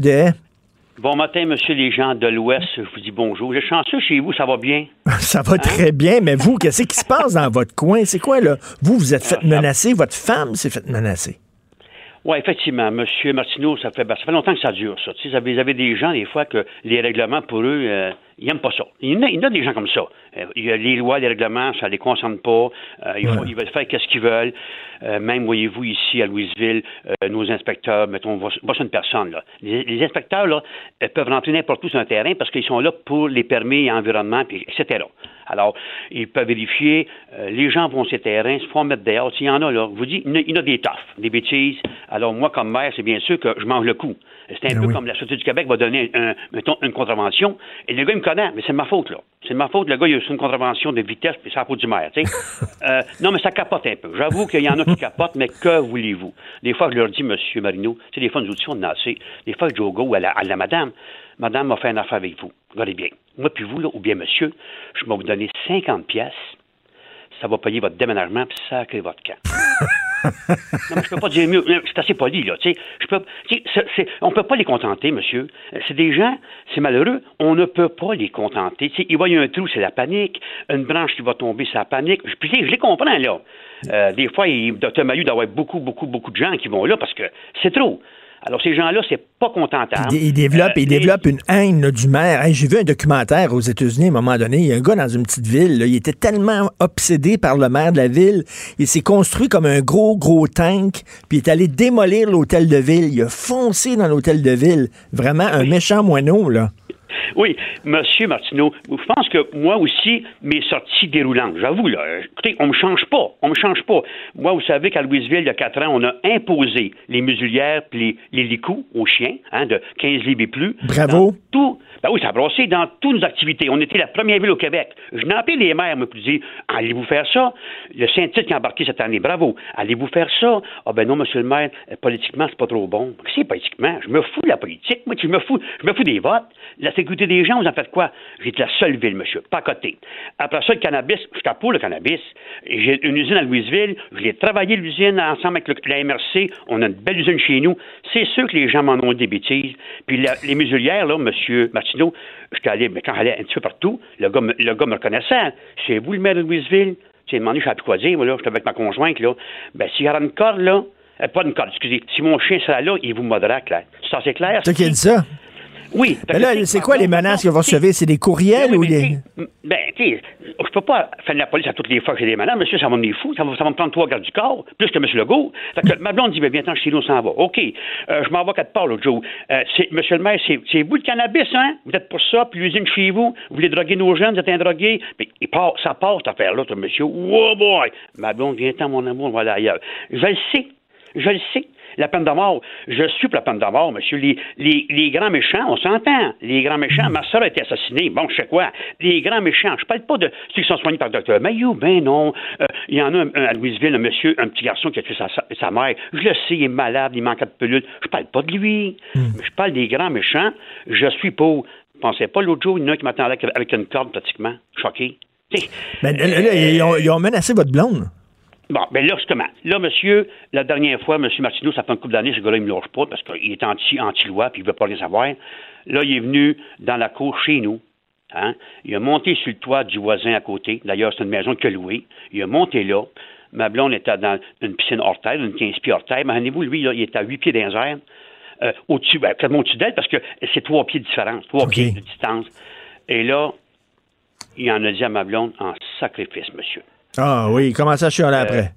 Ben, pas, c'est plus que je suis allé, monsieur, c'est au criminel, là. On est rendu le 14 et le 16 décembre. On a porté plainte. J'ai plus le choix, monsieur Martineau. Les policiers sont venus chez nous. Ils m'ont dit, là, la mère arrête, là. Toi, toi, ça va. Toi, en Dieu, si tu veux, fais ce que tu veux. Mais là, ta femme, là. là, chez clair. nous, ma, ma Bon. femme est massacrée. Ça va pas bien, monsieur. Euh, médicamentée, avait un psychologue. Elle est tombée à terre bien reine. Elle dans la piscine, elle a figé. Elle voyait elle aimait un peu ma soeur, parce que ma soeur, elle a été battue à mort. Tu sais, le gars, il a tout visagé. Fait que lui, ben, il a fait ses, il a fait ses, ses aveux, là. Tu sais, il était content. Mais elle, elle avait peur, donc elle avait peur là, que ce gars-là, on ne sait jamais ce qui, ce qui peut. Mais là, est-ce que Ben, vous dites, euh, Monsieur DS, est-ce que vous dites, ça vaut-il la peine d'être maire? Ça vaut-il la peine? Le jeu en vaut-il la chandelle, comme on dit? là? si ça m'amène tant de troubles que ça, ça vaut-tu vraiment la peine? Mais, mais ça n'en prend, M. Martineau. Ça Ben en ouais. prend. Puis moi, ben, j'aime, j'aime aider les citoyens, j'aime, j'aime, sais, j'aime travailler, j'aime ça, rendre service. Là, je m'as-tu m'arrêter à tous les fois que j'ai ça? Regardez, nous, dans, dans la région, il y a des maires qui ont démissionné, là. Bon, le maire de, de Pierreville, c'est dommage. Là, il était, il était sur les réseaux sociaux, tout a sorti contre lui parce qu'il est gay. Ça a sorti l'aide de démission. Là, maintenant, il va savoir, monsieur, un coup de vent qui va dire, OK, on, on sert les maires, on, on parle d'eux autres, on lâche pas. Ça finira plus, M. Martineau. vous, avez raison. Il faut aimer ça. Puis ma blonde me l'a dit le, le- le lendemain qu'il y a eu l'in- l'incident, 18 juillet. Là, elle dit Mon amour, je te demande de quoi? Oui. On s'en va, on crisse notre camp. Hein? J'aimerais que tu démissionnes. Ah, on ouais. s'en va vivre, on s'en va vivre ailleurs. Ben, je comprends. Ça a fait été que- ça chez nous, M. Martineau. C'est ça qui, me- c'est ça qui m'a fait mal aussi, là. Là, il y a un instant, là, tu sais. c'est- Mais là, euh, vous allez vous dire, écoute, elle va me laisser, Christine, elle va être tannée de ça, de cette vie-là. Euh, ça a été dur, M. Martineau. Correct? Là, je vous dis, là, le gars venu chez nous, le toit à côté, là, là ça a débordé en maudit. Non, mais vous avez bien fait d'appeler la police. Doc Mayou, c'est chez vous, ça? C'est à Louisville? Oui, c'est chez nous, dans Trois-Rivières. Ok, je- Ben oui, là, il, vient, il vient de Louisville. Je l'ai déjà, ben c'est ça, je l'ai déjà interviewé chez eux à Louisville. Lui, là, il y avait des chiens puis tout ça, là, puis il dit, lui, il y avait des gros guns, il y a des carabines, puis il m'avait dit, s'il y a quelqu'un qui rentre sur mon terrain, je le tire. Moi, Oui, je veux rien euh, savoir. Moi, je le tire drette là, là s'il rentre dans mon Oui, terrain. à l'a il- Oui, il le dit en plein radio, vous avez raison, ou quoi, pourquoi, peu importe, là. Puis lui, ben, euh, c'est-à-dire, je pense qu'il y a un petit ranch, monsieur, avec des, Oui. chevaux, etc. Bon. Mais effectivement, c'est comme, un cowboy de l'Ouest, ça, tu sais. Ça, C'est un cowboy du Texas, Oui. ça. Il y avait des chiens méchants là, pour se protéger, puis il a son gun, puis si tu rentres sur mon terrain, m'a tiré dessus, il m'a dit, tabarnouche, ça joue, ça joue fort à Louisville. Ah, ça brasse. Chez nous, monsieur, ville, ça brasse bien plus que chez vous. Ben oui. Ça- non, mais c'est décevant quand même. Ça, j'avoue, monsieur Martineau, ça va faire, oui, vous, ça s'est passé l'année passée, ça, en, en juillet passé. Puis là, ben là, on s'en va en cours le 14 puis le 16 Faites décembre. bien, mais vous n'êtes pas tout seul. Il y a d'autres maires, il y a d'autres maires de votre région aussi qui sont écœurés. Oui, mais par contre, Monsieur Martineau, bon, je ne suis pas contre la justice, je sais, ma, euh, je suis allé en cours pour, pour ma soeur. Bon, euh, le gars va avoir quoi? C'est drôle, je veux pas être méchant envers le juge ce matin. Euh, le gars va avoir quoi? Une tape ses doigts. nous, on- Une tape ses ben, doigts. une tape ses doigts, il va-tu encore nous frapper puis nous pogner à côté encore dans un coin à côté? On ne sait pas, tu sais, on ne sait pas. Non, mais c'est stressant, maudit. Là. Si vous dites, il y a une amende, après ça, le gars est tellement fou, il va recommencer, puis il va être encore plus en maudit contre moi, que je l'ai traîné en cours. Ben, c'est un, peu ça. Ça, vous n'avez pas tort, monsieur. Vous avez pas tort. Euh, effectivement. Aujourd'hui, les règlements, c'est ça. Puis, que voulez-vous? Mais euh, c'est pas facile, c'est- j'avoue. Puis là, ben, Louis- dans le comté de la Mauricie, je pense qu'il y a 4 à 5 maires qui démissionnent. Là. Je peux pas... euh, monsieur le prince... Mais- mais le- le- Pierreville démissionne. Monsieur de Saint-François, un autre qui il ne revient pas.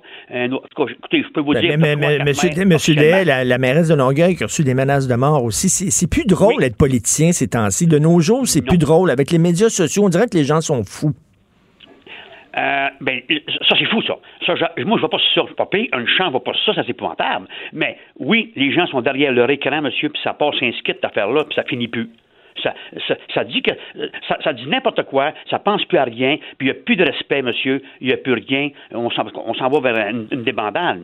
Tu sais, je veux je veux, pas être négatif, mais je suis réaliste. Mais monsieur, mais- mais- monsieur Dehaye, en, terminant, là, en terminant, je vous souhaite bon courage. Vous savez qu'à chaque fois que je vous parle, monsieur Dehaye, il faut que je vous parle de votre homme. Oh, beau petit verre. Donald, je sais que vous aimez beaucoup Donald Trump, vous êtes un fan, votre homme, ça va pas bien, là, il a perdu, là. Bon, là, Donald. monsieur, c'est bien- écoutez-moi bien, là, on s'entend, là, je parle plus de lui, c'est terminé. Il a perdu, c'est fini. Euh, la seule chose, quand il disait qu'il voulait aller, il voulait aller checker pour si c'était légal, ils ont le droit de faire ça. Ils- monsieur, ils ont le droit de faire ça. Donc, il est allé, il est allé checker, il est allé fouiner, tout est beau, ben là, il faut qu'il s'en aille. Je suis d'accord avec vous. Puis là, il faut qu'il s'en aille parce que sinon, il va nuire à sa fille. Sa fille, je prévois, c'est la prochaine qui va, qui va aller, elle, aux Républicains. Ah oui, vous pensez Mais- qu'elle va se lancer? Ben, je vous dis, Ça mais faut pas bien. faire de marde, là. Ça faut pas peut faire trop de marde, parce que sinon, les, sinon s'il fait trop de marde, là, les Trump vont être bannis. Je- si son temps est fini. Bon, il a fait quatre ans, monsieur, euh, ça a brossé, ça, oui, on le sait. Euh, le- la- comme on dit, la mer n'a pas tout été comme un miroir, on le sait, ça. mais là, c'est fini, faut qu'il se retire. Dans la vie, c'est que- Moi, mais, monsieur, monsieur, aux élections, là, si je perds l'année prochaine, ben, je m'accroche encore à mon siège, je suis malade, là. Comprenez-vous? Demandez vous arrête, là. Hmm. Par contre, si on me dit, c'est peut-être truqué, euh, si je peux aller voir, oui, je peux aller voir. On va faire un décompte. Il a le droit à ça. Oui. Mais là, le décompte est fait en Pennsylvanie, le décompte est fait partout, là. Fait que là, je Là, pense il faut qu'il lève les feutres, là. il faut qu'il s'en oui, monsieur, je vous dis, Manu, je, Ben, mais- je l'aime bien. Mais je vous ai tant dit, je tata, mais je suis pas toto, monsieur. Correct? Retenez ça. Je suis tata, oui, peut-être, parce que des fois, on me dit ça, tata, mais je suis pas toto, mon gars.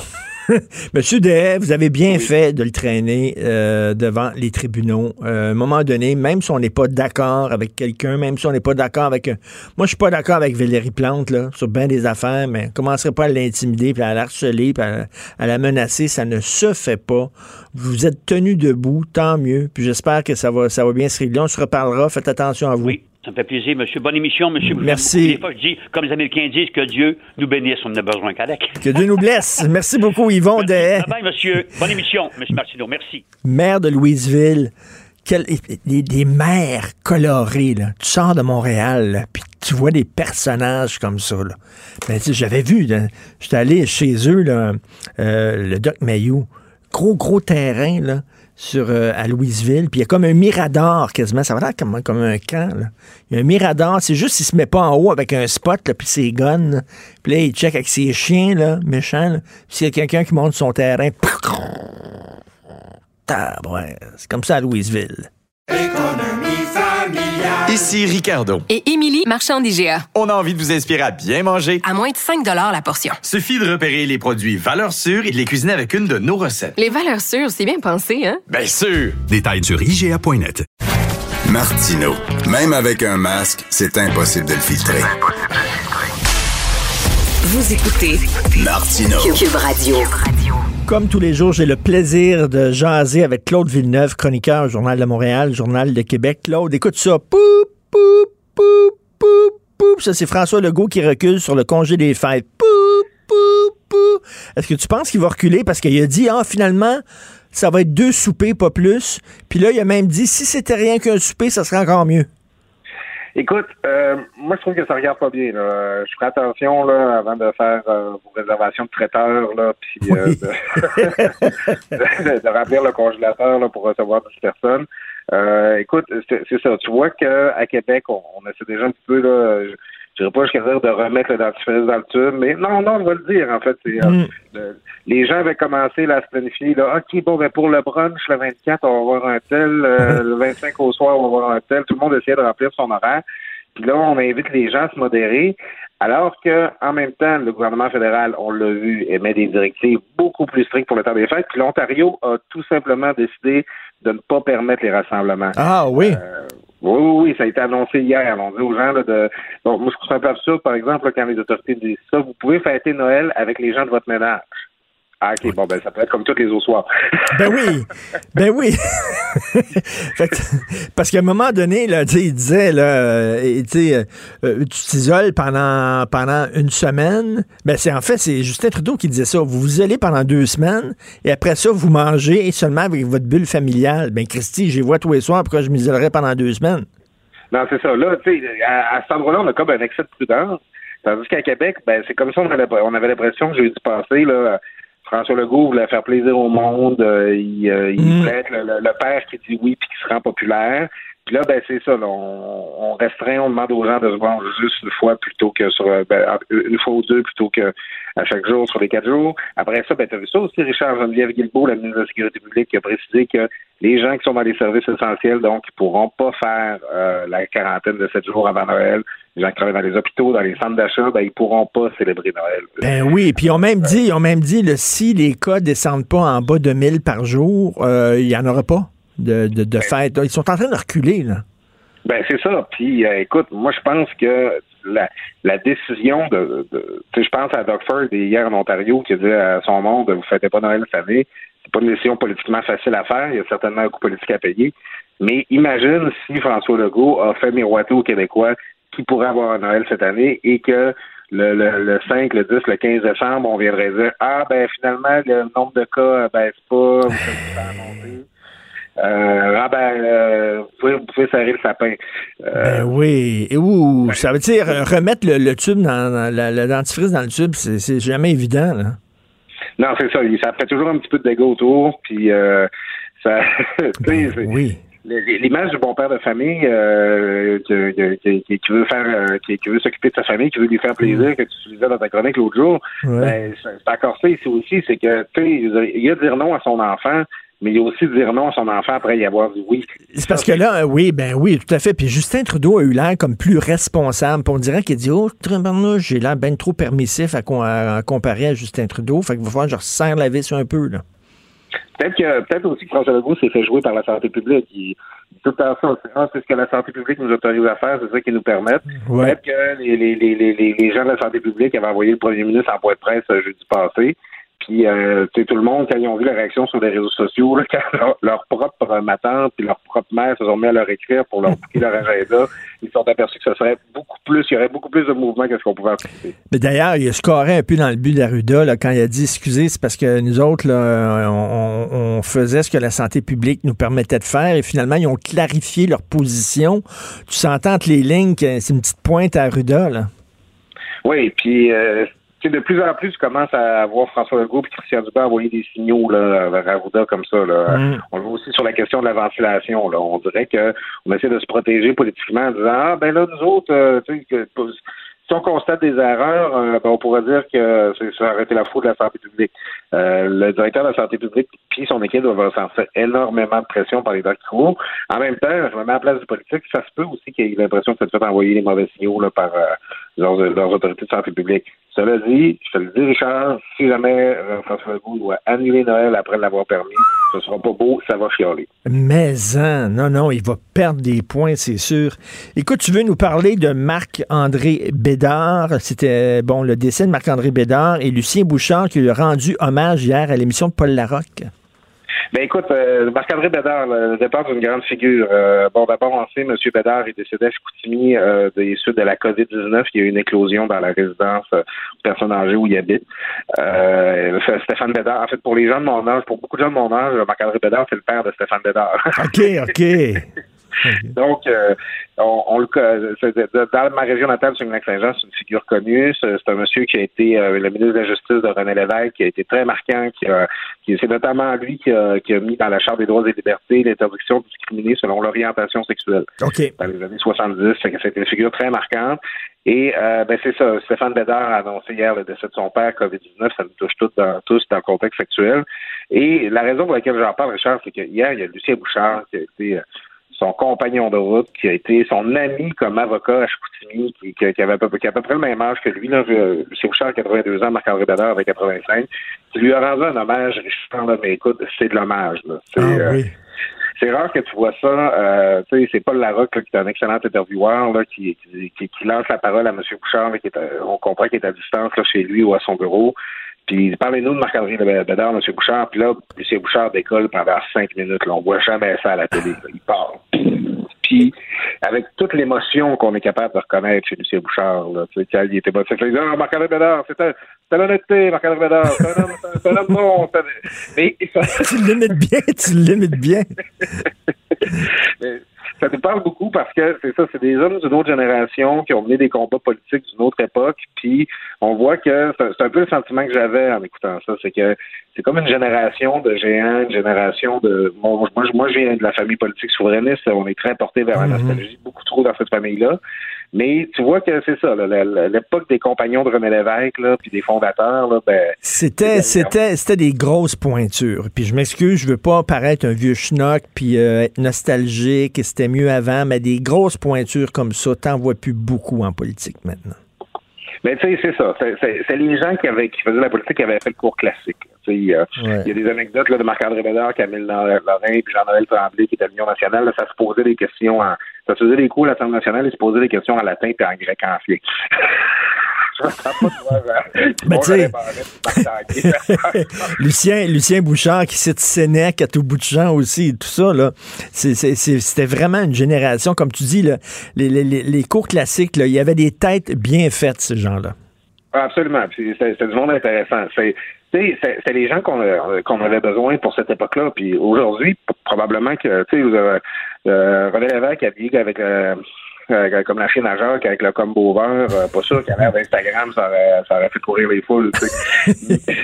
Mais c'est ça, c'est ce qu'on avait besoin à cette époque-là. Puis moi, c'est un peu pour ça que je voulais t'en parler, Richard, parce que justement, même si on a, on a peut-être tendance à verser dans la nostalgie, puis dans les, dans les époques de crise, dans les époques difficiles comme celles qu'on traverse, là, euh, ça, c'est un principe de marketing éprouvé. La nostalgie, c'est payant. Les gens veulent se rappeler une époque où Oui. les choses allaient bien. Mais moi, je pense que c'est le contraire qu'il faut faire. Faut, c'est, à notre tour là, d'avoir nos géants, c'est à notre tour là, d'avoir nos, de, de, de, de faire émerger nos figures, nos leaders là, qui vont changer le Québec là, à leur façon, là, avec, euh, avec, euh, là où euh, les anciens euh, parlant en latin par grec ancien, ben nous, il faut parler le langage binaire, il faut être capable de coder.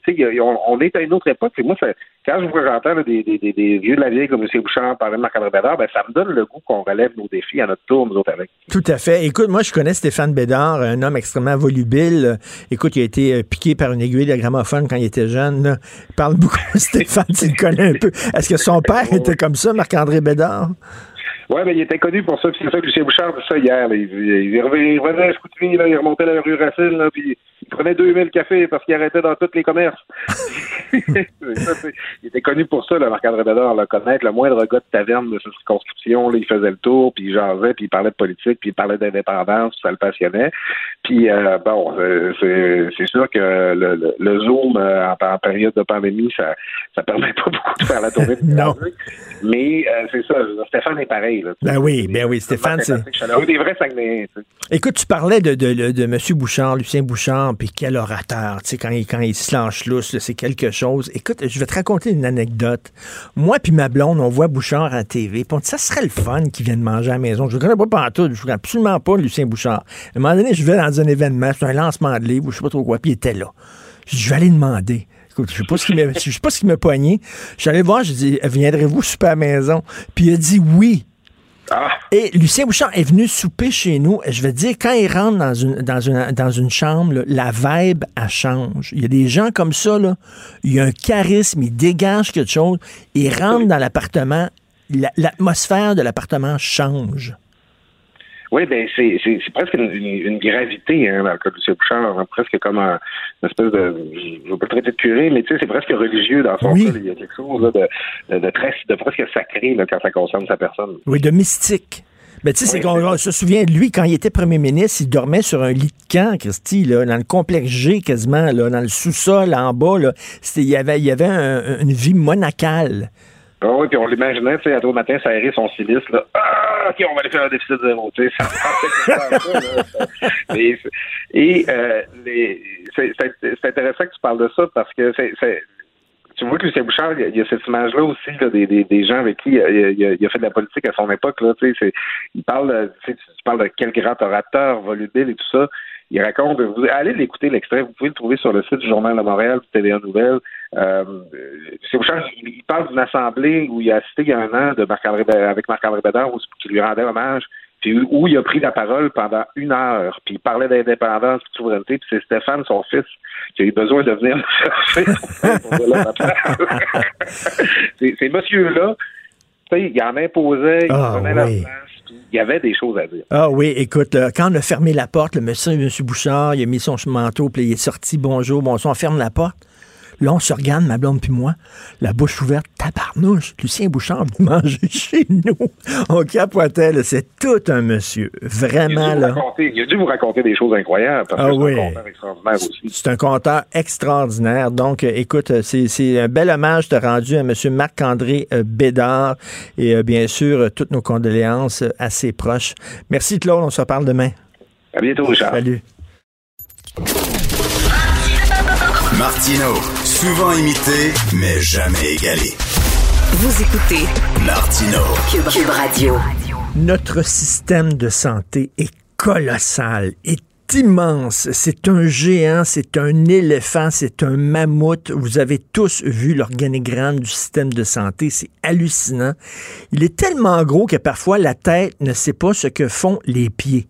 Rappelez-vous, Mme McCann, quand elle était ministre de la Santé et qu'elle disait c'est pas vrai qu'il y a du personnel qui se promène d'un CHSLD à l'autre, ça se faisait. Ça se faisait, mais elle était tellement en haut qu'elle voyait pas ce qui se passait sur le terrain. Et là, il y a des gens qui disent, ben là, ça va faire. Il va falloir décentraliser le système de santé et c'est de la musique à mes oreilles. Donc, il y a un regroupement québécois des médecins pour la décentralisation des soins de santé euh, qui a signé une lettre ouverte et euh, j'ai euh, un membre de ce regroupement-là, M. Vincent Bouchard Deschênes. Euh, bonjour, docteur Bouchard Deschênes. Bonjour, M. Martineau. Bonjour. Vous êtes euh, combien de médecins qui, euh, qui, euh, qui dans ce regroupement-là? On est plus de 700 médecins et euh, je vous dirais que les signatures continuent d'affluer depuis euh, la sortie de notre lettre ouverte. Bravo. Alors, euh, c'était quoi l'idée de partir ce regroupement-là? Ben, écoutez, ce regroupement-là a pris naissance au mois de juin suite à la première vague. On se rappellera qu'avec la, la réforme de, la loi 10 en 2015, bon, il y a eu la création, comme vous le mentionniez, de ces méga structures, les CIS et les CIUS, euh, qui faisaient en sorte que les, les, les décisions se prenaient plus loin du terrain. Euh, ce qu'on a constaté pendant la première vague, et je pense que tous les, les Québécois l'ont vu aussi avec euh, malheureusement le, le- le bilan peu reluisant, euh, c'est qu'il y a des défauts dans ces structures-là. Et nous, euh, on est un regroupement de médecins hospitaliers.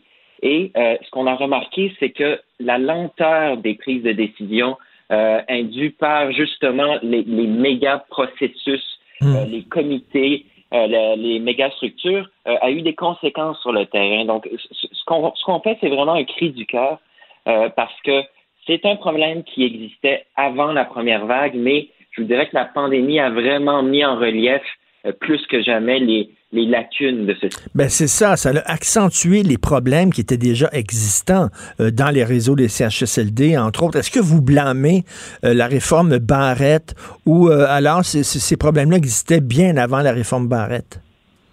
Ben, je- il y avait certainement une portion de problème au préalable, mais qui a, et qui a été accentuée depuis. Puis si vous parlez là aux gens sur le terrain, on n'a jamais vu autant de souffrance que ce soit euh, dans nos collègues infirmières, préposés, euh, médecins, justement dû à la lourdeur et, de, et des fois à la déconnexion des prises de décision. Non pas à cause des individus, on blâme pas les gestionnaires eux-mêmes, mais les, structures qui sont tout simplement euh, incompatibles avec un système de santé humain et efficace. Écoutez, j'ai une amie qui est, euh, infirmière au Nouveau CHUM, est dans l'obstétrique.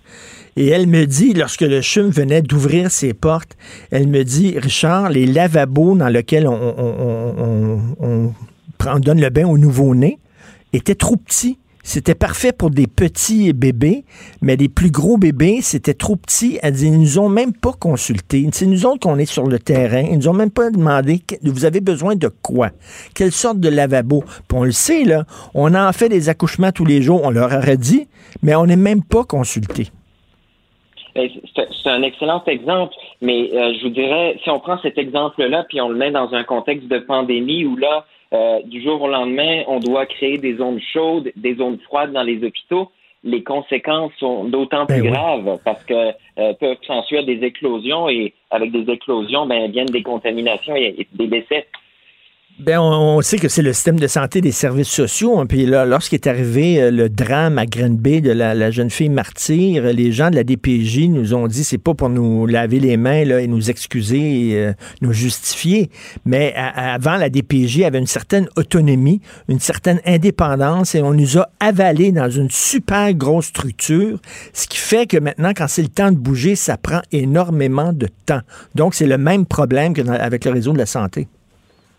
Oui, tout à fait. C'est ce qu'on vit dans les hôpitaux. Mais euh, ce qu'on présente justement comme solution au gouvernement, euh, c'est- même pas actuel parce qu'on s'entend qu'on est en contexte de pandémie et euh, il n'y a pas de place pour une légifération et modifier les lois, mais on a l'impression et la- même la conviction, je vous dirais, qu'avec quelques changements concrets dans les hôpitaux, on serait capable de pallier à plusieurs des, euh, des déficits que je vous ai mentionnés précédemment. Parce que c'est difficile, c'est ça, de remettre, euh, je, je reprends cette expression-là, là, remettre le dentifrice dans le tube. Une fois que ces grosses structures-là ont été faites, est-ce qu'on peut les défaire?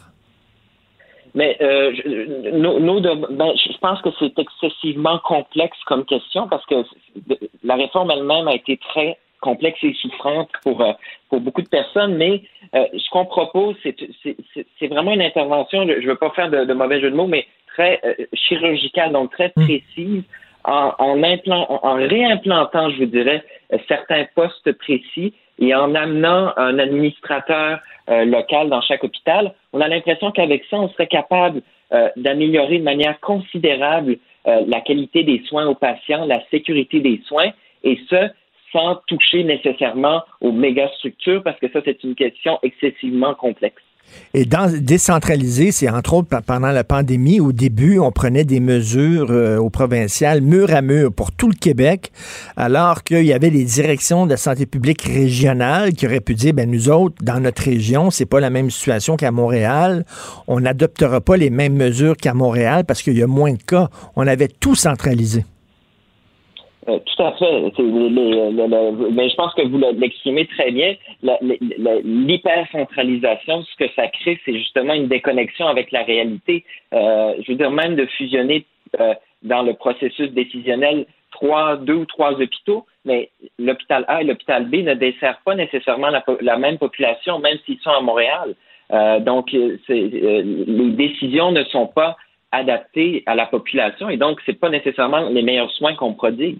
La fameuse réforme Barrette, là, qu'on- que plusieurs condamnent, dans le fond, M. Barrett avait, avait fait des méga structures comme ça. Pourquoi? Pour avoir euh, pour pouvoir mieux les contrôler?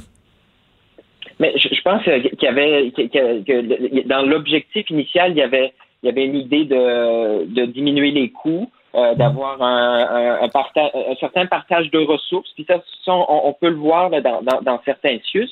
Mais par contre, euh, en, en allant un petit, je pense un peu trop loin, d'où le terme d'hypercentralisation et non de centralisation, euh, notamment en retirant euh, des, des hôpitaux euh, tout un ensemble de, de, de comités euh, terrain et, et d'administrateurs locaux. Euh, je pense que c'est là où la, où la réforme est allée trop loin et, et a eu des conséquences lors de la première vague. Ben c'est ça, lors de la première vague, c'est la question qu'on se posait. Comment ça se fait, c'est si pire que ça au Québec? hein? On était la pire province. Maintenant, il y en a d'autres qui sont pires que nous au Canada. Euh, mais on était la pire province. On se disait pourquoi? Est-ce que ça faisait partie justement ça de, de- du diagnostic? C'est-à-dire que notre système était beaucoup trop centralisé par rapport aux autres systèmes de santé au Canada? Euh, Mais je pense que c'est une, une, une question, c'est une équation complexe avec beaucoup de variables et je suis convaincu que euh, la structure actuelle a, a joué un rôle et euh, euh, on, on en a des exemples concrets, mais je, je peux malheureusement pas vous les partager parce que c'est sûr qu'il y a une certaine omerta là, qui règne Oui. euh, dans le système de santé, mais, mais j'ai des exemples très concrets euh, de, de décisions, de délais qui ont mené à des conséquences. Ben écoutez, j'en parlais d'entrée de jeu, là, lorsque Mme McCann, qui était ministre de la Santé, qui disait il n'y a pas de, de déplacement des, des travailleurs d'un CHSLD à l'autre, lorsqu'elle disait ça, moi, je recevais des, textos euh, de gens du milieu de la santé qui me disaient Monsieur Martineau, c'est faux. Il y en a. Alors, soit qu'elle nous mentait en pleine face, je présume que non, soit qu'elle ne savait pas ce qui se passait sur le terrain. Oui, parce qu'on se rappellera que euh, ben, qu'il n'y avait pas d'administrateur local, euh, donc de gens euh, en charge de chaque CHSLD imputable des décisions. Et euh, donc, je peux très bien comprendre que la communication ne se faisait pas parce que ben, il- s'il n'y a pas de, de, de, de chef dans la bâtisse, là, comme Ben on oui. dit, euh, ben, c'est difficile après ça de faire remonter les messages. Ben c'est ça exactement. J'ai un ami qui est préposé aux bénéficiaires, puis il dit quand je me pose une question, mettons il y a une situation, je suis pas trop sûr quoi faire, je vais voir ma supérieure qui elle doit parler à son supérieur, qui lui doit parler à sa supérieure, et ça monte en haut dans la structure. Et là ils ont la réponse, puis là ça redescend. Ben il est trop tard.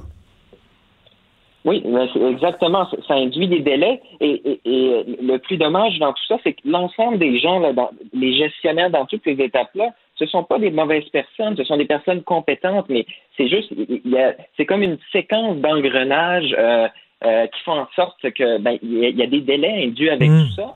Et, et des fois, le, le- le- disons, le dernier engrenage est tellement loin du premier que euh, la réponse n'est pas nécessairement adaptée à la réalité du terrain. En tout cas, bravo pour votre initiative. Euh, C'est quand même quelque chose hein, de rassembler 700 médecins. C'est pas évident.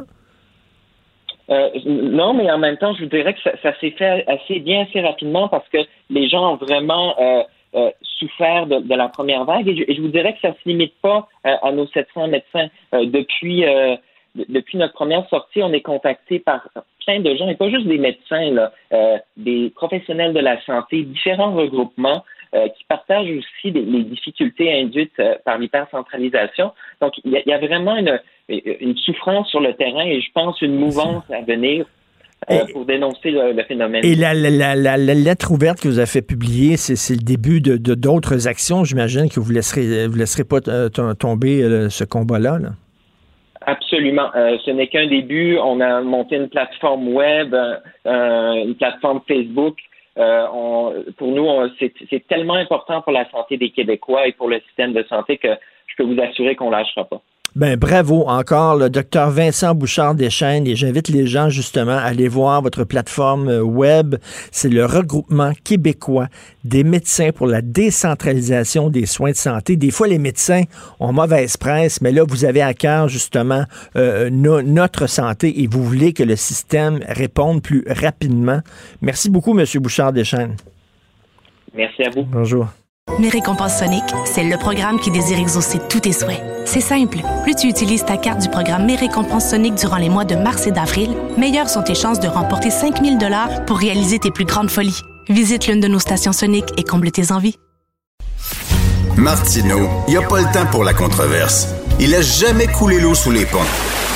C'est lui qui la verse. Vous écoutez Martineau. Cube, Cube Radio. Le, commentaire de Emmanuel Latraverse. Des analyses politiques pas comme les autres. Emmanuel, hier, Erin O'Toole prit la défense du français. Je n'ai pas vu son discours, euh, mais quelqu'un au Parti conservateur m'a envoyé son texte et je vais lire seulement le début parce que c'est quelque chose. là. Je veux m'adresser à tous les francophones du Canada. Je veux leur dire ma fierté de vivre dans un pays qui est né en français. Le français n'est pas juste une langue officielle, c'est une langue nationale. Elle fait partie de l'identité profonde de notre pays, de notre culture et de notre patrimoine. Allô? Toute une profession de Il foi, est ça. le drapeau de la nation québécoise et acadienne d'un océan à l'autre. Wow! OK. Oui, non, c'est. C'est euh, c'est un discours qui vient, je pense, sceller un virage important qu'on voit au Parti conservateur sous euh, la gouverne de M. O'Toole pour recentrer ce parti-là en- et euh, achever, je dirais, son, euh, son recentrage. C'est le fruit de longues années de travail, je dirais, de la part euh, des députés québécois comme Alain Reyes, Gérard Deltel et les autres. Euh, et il y a un, il il faut pas seulement voir ça sous une euh, tu sais, sous seulement un angle de dire bon, ben ils viennent flirter avec les nationalistes québécois. C'est quelque chose de beaucoup plus profond Ah que oui? ça qu'il faut comprendre. Il y a un double calcul là-dedans. Le premier, c'est que il y a un, tu sais, ce qu'on appelle le vieux fond bleu au Québec là? Mais c'est une talle d'électeurs, c'est la talle d'électeurs qui a porté Brian Mulroney au pouvoir. Mais donc, une forte tendance nationaliste, conservatrice au Québec, Hmm. qui remonte à l'Union nationale, que M. Mulroney avait réussi à coaliser et à ressusciter. Et c'est là-dessus que mise euh, Aaron autour, parce qu'il y a un calcul très simple chez les conservateurs, c'est de dire que ce parti-là, pour pouvoir aspirer à gouverner, doit élargir ses appuis Oui. et doit se, se libérer, se déboulonner du mythe euh, de la droite de l'Ouest canadien. Et donc, euh, ça fait partie de la stratégie beaucoup plus large du parti pour essayer de convaincre graduellement les Québécois que oui, ils sont capables d'offrir une réponse cohérente au nationalisme québécois. C'est pourquoi dans la dernière campagne électorale, on était en faveur, par exemple, euh, de la déclaration d'impôt unique, qu'on s'est jamais opposé à la loi 21 sur le port des signes religieux. Et donc, sur le virage sur la langue vient incarner ça. Mais il y a plus que ça aussi. Parce que au Canada, dans le reste du pays, il y a 30 circonscriptions où le vote francophone est déterminant pour décider le gagnant. Ah oui, OK. Et c'est 30 circonscriptions que aucun autre parti n'a jamais contesté parce qu'on les a toujours de facto données au Parti libéral. Il n'y a aucune concurrence pour les libéraux sur le front de la défense du français dans le reste du pays. Et donc, il y a un argument à être présenté que politiquement, d'être sensible à cette réalité-là, face aux lacunes de l'action du Parti libéral sous M. Trudeau, il y, a, euh, un potentiel important. Moi, je dirais que la phrase la plus importante que j'ai entendue dans le discours de M. O'Toole hier, c'est de dire que trop euh, de libéraux refusent au Québec, refusent de protéger le français au Québec par crainte de nuire au combat des francophones dans le reste du pays. C'est l'argument lequel, d'ailleurs, les libéraux ne voulaient pas jusqu'ici euh, appliquer la loi 101 aux entreprises à charte fédérale, de la crainte que ça se retourne contre les francophones hors Québec. Ben, tout à fait. Et là, M. O'Toole a dit les, de dire que les anglophones au Québec sont une minorité qui se compare aux francophones hors Québec, parce que c'est l'argument aussi des anglophones au Tout Québec. hein? Il dit que c'est une fausse équivalence qu'il faut dénoncer. Aïe, aïe. OK, Alors, ça, c'est, bon, comme- ça. Oui, non, mais il, est vraiment allé, euh, allé très loin. Il dit que le défendre le français, c'est un projet noble, patriotique et canadien. Alors là, bonsoir. Il va avoir de la pression sur monsieur euh, autour, ceci étant dit, parce qu'il y a un débat qui déchire l'Alberta en ce moment, qui est celui sur le campus Saint-Jean de l'Université de l'Alberta, qui est un campus francophone autonome. Et dans la restructuration et la rationalisation des dépenses, il y a un immense combat en ce moment pour maintenir l'autonomie de ce campus-là comme un flambeau de la culture franco-albertaine. Alors là, la question va se poser. Il va y avoir de la pression sur M. Autour pour qu'il se mêle de ce débat-là s'il dit être un fervent. Ben oui, et, et- et pour- pourquoi, pourquoi il a dit que la minorité anglophone au Québec, c'est absolument pas comme les minorités francophones dans le reste du Canada? Ben, L'argument est assez simple, là, et on en serait d'accord, c'est que les anglophones au Québec bénéficient d'être quand même la langue de la majorité dans le continent. Ben oui. Et c'est pas une langue qui est menacée à l'échelle de l'Amérique du Nord. Et non seulement ça, ils ont des institutions fortes, solides, qui ne sont pas remises en question. Alors que c'est pas le cas, euh, je dirais, des euh, des francophones hors Québec qui ont été obligés de se battre encore et encore devant les tribunaux pour faire respecter leurs droits les plus fondamentaux et qui sont confrontés, il faut le dire en ce moment, en Alberta, le combat sur le campus Saint-Jean, au Manitoba avec le gouvernement Pallister euh, et au Nouveau-Brunswick avec le gouvernement de Blaine Higgs, à des gouvernements provinciaux qui ne sont pas francophiles et qui n'ont pas une grande préoccupation pour le fait français. Et, et- Emmanuel, tu dis c'est un virage, mais est-ce que c'est si, c'est si un virage tant que ça? Parce que on se souvient, on, on en a déjà parlé, toi et moi, euh, Stephen Harper, même, même lorsqu'il était à l'étranger, euh, débutait ses, ses discours en français. Donc, euh, même le Parti conservateur, sous Harper, tenait au français. Oui, M. Harper a vite compris lui aussi qu'il fallait euh, et M. Harper avait un grand respect pour ce nationalisme québécois. Je pense qu'il faut le, le reconnaître et ça s'inscrivait dans sa logique aussi d'un gouvernement fédéral décentralisé. Euh, et il a voulu agir à cet égard-là, mais c'est aussi un gouvernement qui a coupé, par exemple, dans le programme. euh, des, de contestation ju- judiciaire qui a été le levier au fil des ans pour permettre aux euh, communautés francophones hors Québec de faire respecter leurs droits. Donc, un bilan mitigé. Moi, je te dirais que la profession de foi de M. O'Toole hier transcende tout ce qu'on n'a jamais vu jusqu'ici dans la bouche d'un chef conservateur que je couvre quand même depuis 20 ans. Là, fait que je pense que pas pire idée. Mais c'est aussi l'accomplissement d'années de travail de ce parti-là au Québec. Donc, l'un est dans l'autre. Euh, mais ça force la main très sérieusement euh, au Parti libéral là-dedans.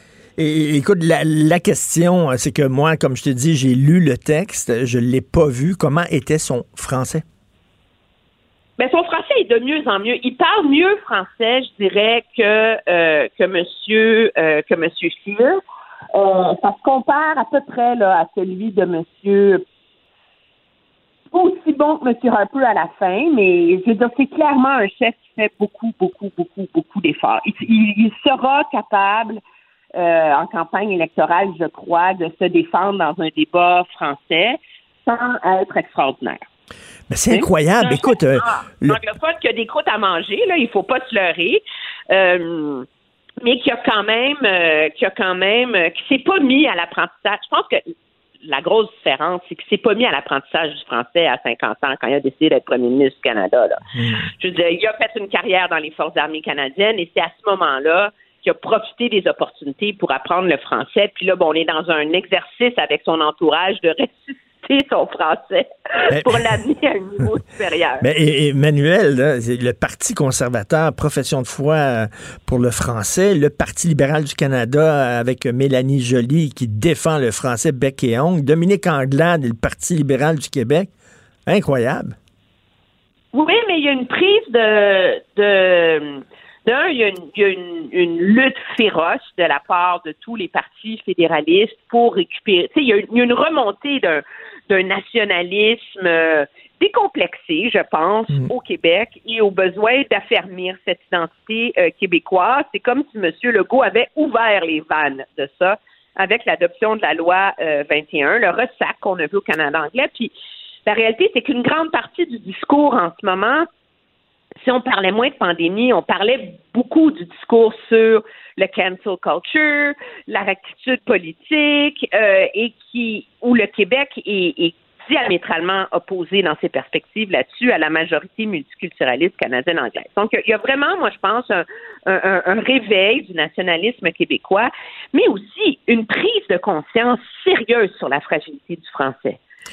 Et sur le fait qu'à un moment donné, c'est de la responsabilité des élus de, protéger ça parce que le Québec, Montréal, le Québec ne peut pas être francophone si Montréal arrête d'être francophone. C'est malheureux, mais c'est vrai pareil. C'est la métropole, c'est la plus grande ville, c'est le pôle économique. Euh, il faut sauver le, le, le français à Montréal. Et moi, je pense que Mélanie Joly a eu beaucoup de flair de décider de saisir ce moment-là. Tu me diras que c'est un réveil un peu tardif pour quelqu'un qui est responsable de ce dossier-là depuis 2015. Je t'en je t'en euh, je te l'accorde entièrement. Mais on peut pas lui reprocher de vouloir saisir le moment et d'agir. Ben non, et j'ai l'impression que le Québec est comme un, un gars qui était pas très beau, moche, qui avait de la difficulté à pogner, puis à un moment donné, il va à l'école, puis toutes les filles tombent dans les bras du jour au lendemain. Il, il en revient pas.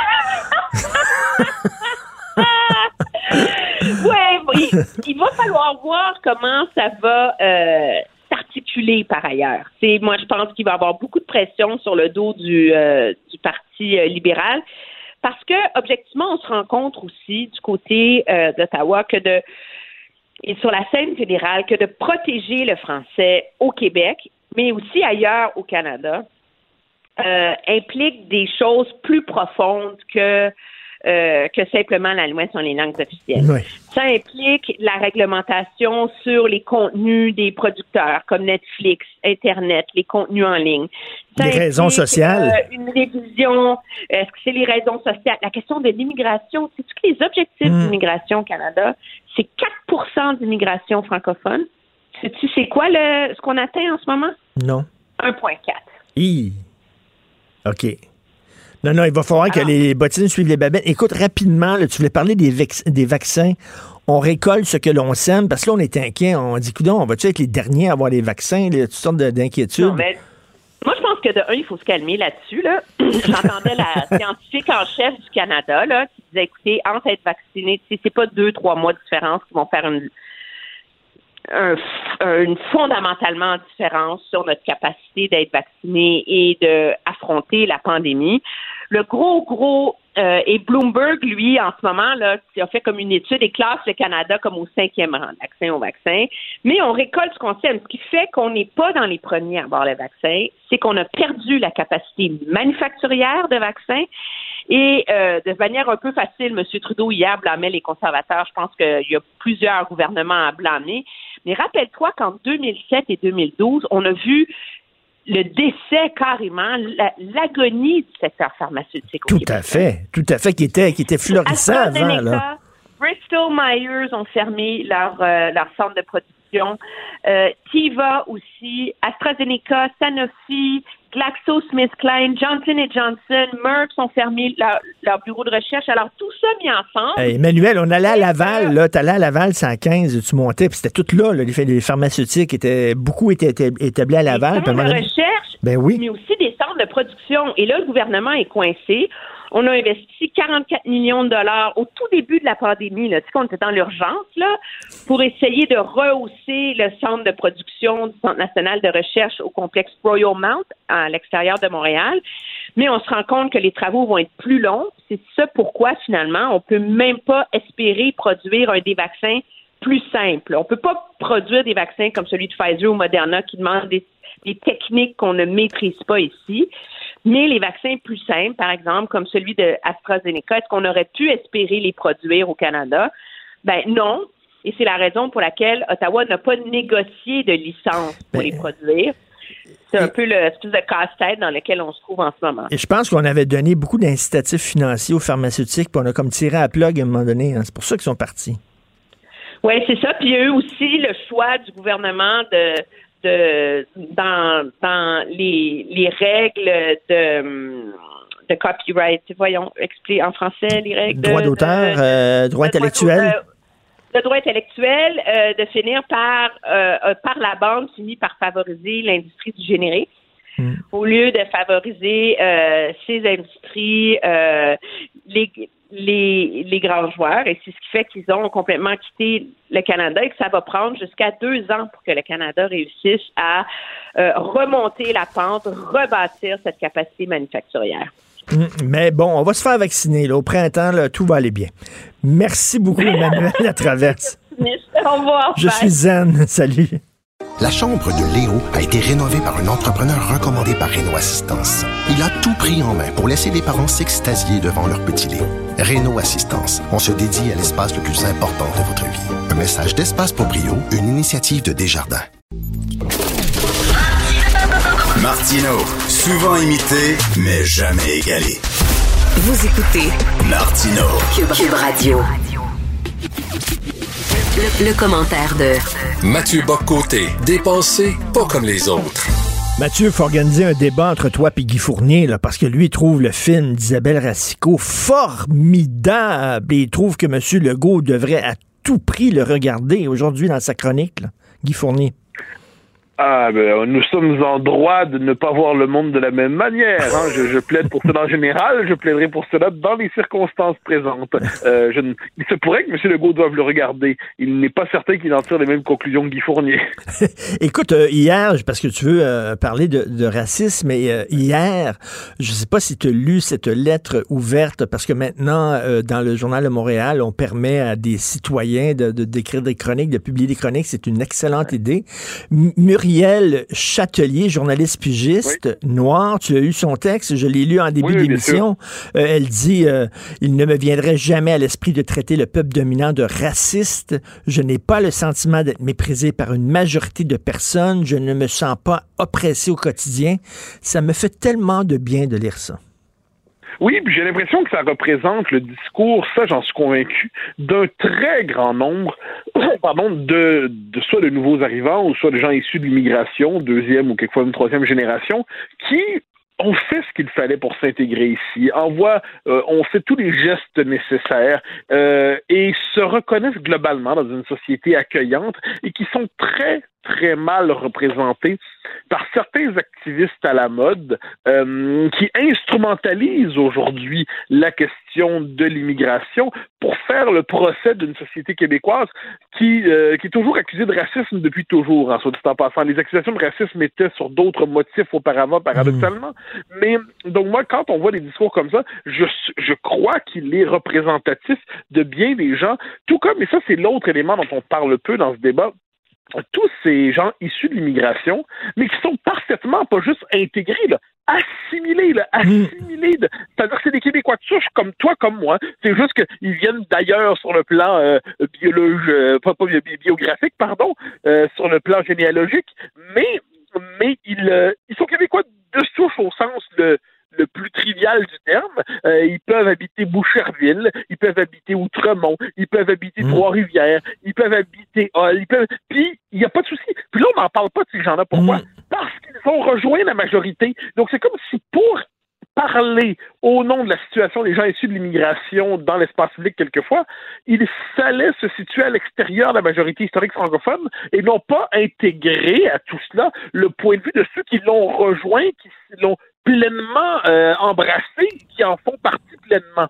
Et ça, ça m'amène au texte dont je voulais te, te parler, qui, qui est paru hier dans le Huffington Post et qui n'est pas du tout du même registre que celui de Mme Châtelier, qui est assez fascinant, c'est de Mme Sonia Lee. Je le dis, euh, je, peux lire- je lis sa notice biographique sur le Huffington Post. Sonia Lee est née en Chine, mais a grandi en banlieue de Montréal. Bon. C'est une blogueuse voyage. Et qu'est-ce qu'elle dit dans son texte qui, euh, où elle prétend euh, se tenir euh, debout pour lutter contre le racisme en brisant le silence? Elle explique qu'elle habite Villeray. Villeray, où elle est revenue récemment après avoir vécu un temps en Asie. Villeray, elle trouve ça trop, trop de, trop francophone, trop blanc, entre guillemets, trop québécois francophone classique, à la différence des autres quartiers de Montréal qui vivent sous le signe d'une vibrante diversité. Et, euh, et elle se désole, en fait, de ce quartier exagérément homogène où elle a le malheur de vivre. Mais elle nous dit qu'elle aime retourner en Asie, que c'est elle qui est euh, née en Chine, mais qui, qui elle a passé du temps en Thaïlande récemment. Elle aime retourner en Thaïlande parce que, plus largement en Asie, parce que c'est elle vous retrouve un endroit où les gens lui ressemblent et elle se sent chez elle. Ben là. Physiquement, les gens lui ressemblent. Ben là. Et là, j'ai j'ai lu ça et je me suis dit, c'est fascinant. Cette dame revendique le plaisir de la ressemblance ethnique et physique. Et pour cela, dit, j'aime retourner en Asie où les gens me ressemblent. Mais lorsqu'elle arrive à Montréal, elle considère que notre société est trop homogène, entre guillemets. Ben, voyons. trop, euh. Ah oui, c'est- c'est fascinant. Donc là, on- elle revendique pour elle le droit d'un continent d'origine vers lequel elle peut se replier, qui aurait le plaisir, de son point de vue, de la ressemblance et de l'homogénéité ethnique, mais au Québec, elle ne désire pour nous qu'une société où il y aurait de moins en moins, on le comprend, de Québécois francophones qui seraient appelés à se dissoudre dans une diversité rédemptrice pour qu'elle vienne enfin un monde où elle se sentirait à l'aise. Et ça, c'est un texte qui et en tant que tel, pour moi, c'est un texte qui a une dimension, un appel à la conscience raciale autorisée pour certains groupes. Mais c'est surtout, que- c'est surtout un texte profondément stupide. Et imagine-toi si un blanc euh, euh, francophone dit je quitte Montréal, je vais m'en aller à Kamouraska parce que tous les gens me ressemblent là-bas et il n'y a pas d'ethnie. On est entre blancs. Les gens diraient ben ça n'a pas de bon sens. C'est un, un- un suprémaciste blanc, mais c'est exactement ce qu'elle dit. On est dans cette logique, exactement. Mais le fait est que quand ça vient de personnes qui portent l'étendard minoritaire, on va présenter ça comme de l'antiracisme. C'est assez fascinant. Euh, alors, je, je, je, je cite le passage. Je viens tout juste de revenir au Québec. Il y a un mois, je vivais en Thaïlande. Ça faisait trois ans que je vivais à l'étranger, principalement en Asie. On m'a souvent demandé pourquoi, et bien que cette réponse pourrait être répondue de mille et une façons, la plus simple, c'est que je suis bien en Asie. Ce sera toujours une de mes maisons. Les gens me ressemblent et ça fait du bien. Ben voyons donc! Et, et là, Ben, et là, voyons il y a donc. quelque chose d'extrêmement puissant dans le fait d'être dans un environnement où tu te fonds dans la masse, où tu n'as pas à gérer les micro, parfois macro-agressions. Et là, là, on, et là, on a envie de dire, ben là, un instant, donc, donc suivons votre logique, madame.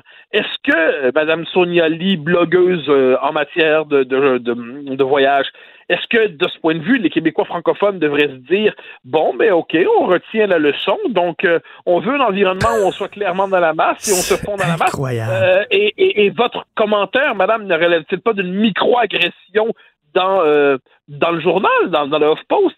Et moi, ça, ce, qui me fascine à travers tout cela. Alors, ensuite, elle appelle, bien sûr, il faut pas oublier, elle se plie au rituel, euh, au, je la cite, au gouvernement, il faudrait d'abord reconnaître l'existence du racisme Ben, c'est ça, ben ça. Ah bon? Ah, ben. alors moi, je sais pas, si- moi, ce que je note, c'est que son discours est un discours racial, euh, racialiste.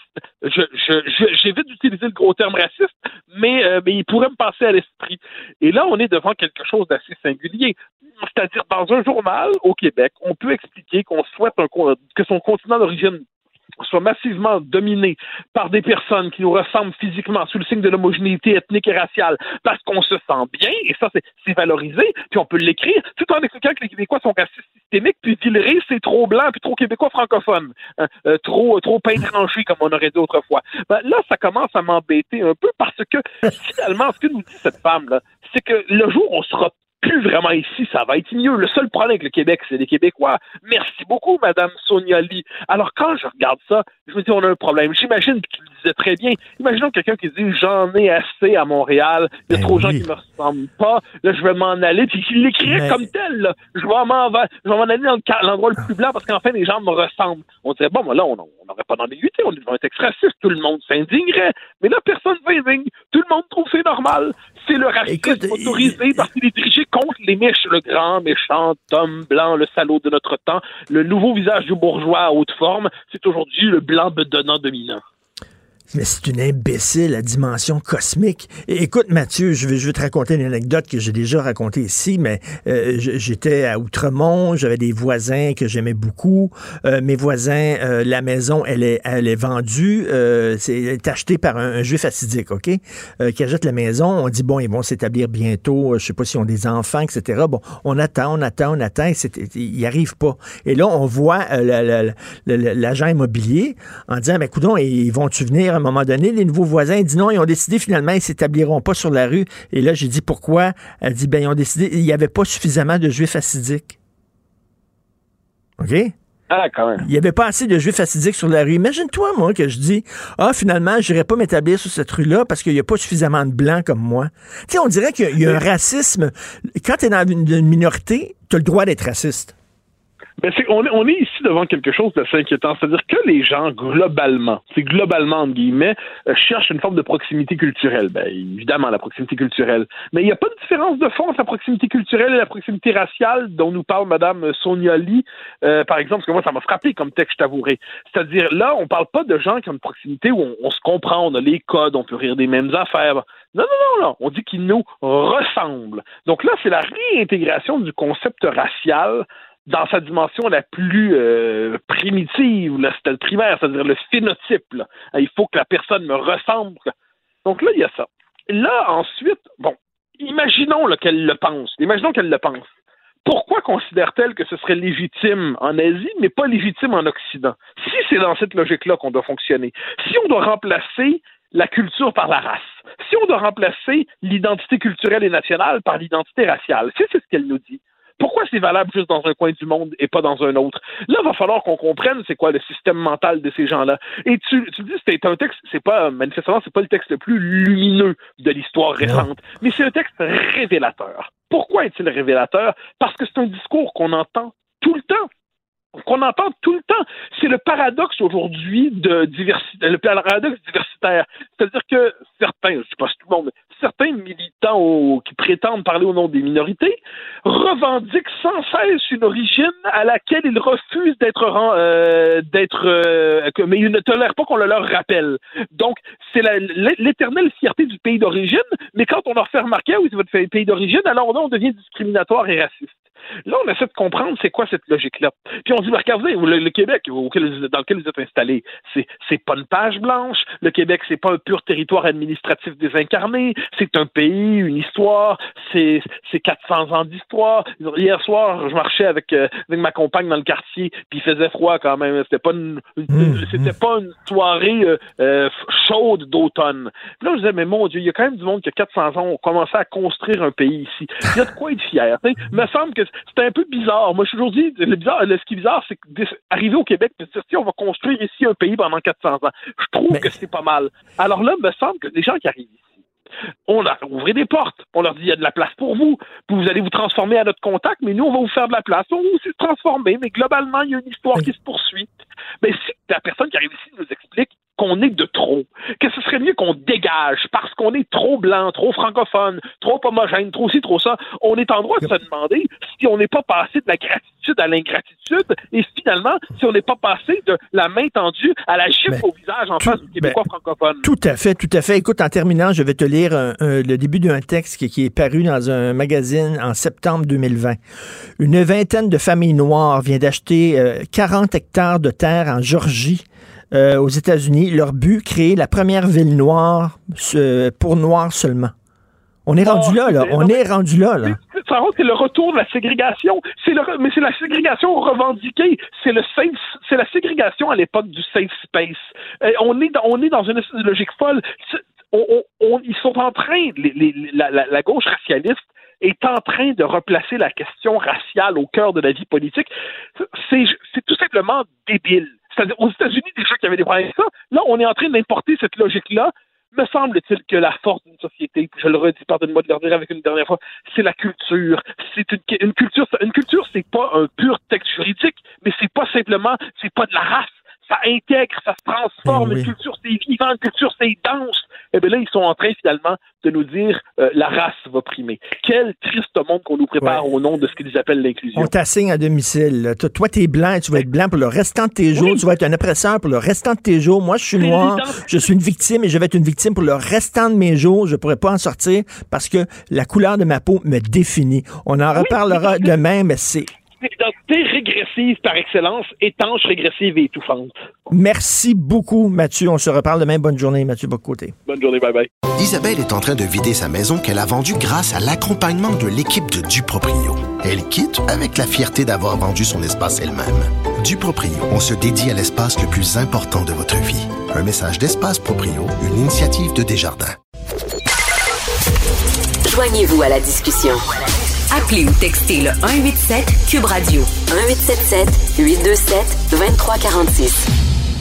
Moi, qu'Olivier Primo, ça lui fasse rien se faire servir en anglais dans les commerces, j'ai pas de problème avec ça. On le connaît, Olivier Primo, il veut faire des affaires. Les Américains, les autres, ils l'ont l'affaire, puis il est en business. Bon.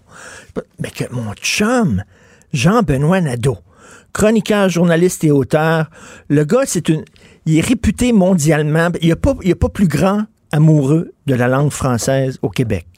C'est le plus grand amoureux de la langue française, le plus grand défenseur du français au Québec, Jean-Benoît Nadeau. Il a écrit plusieurs livres qui font autorité mondialement sur l'histoire du français. C'est une sommité internationale là-dedans.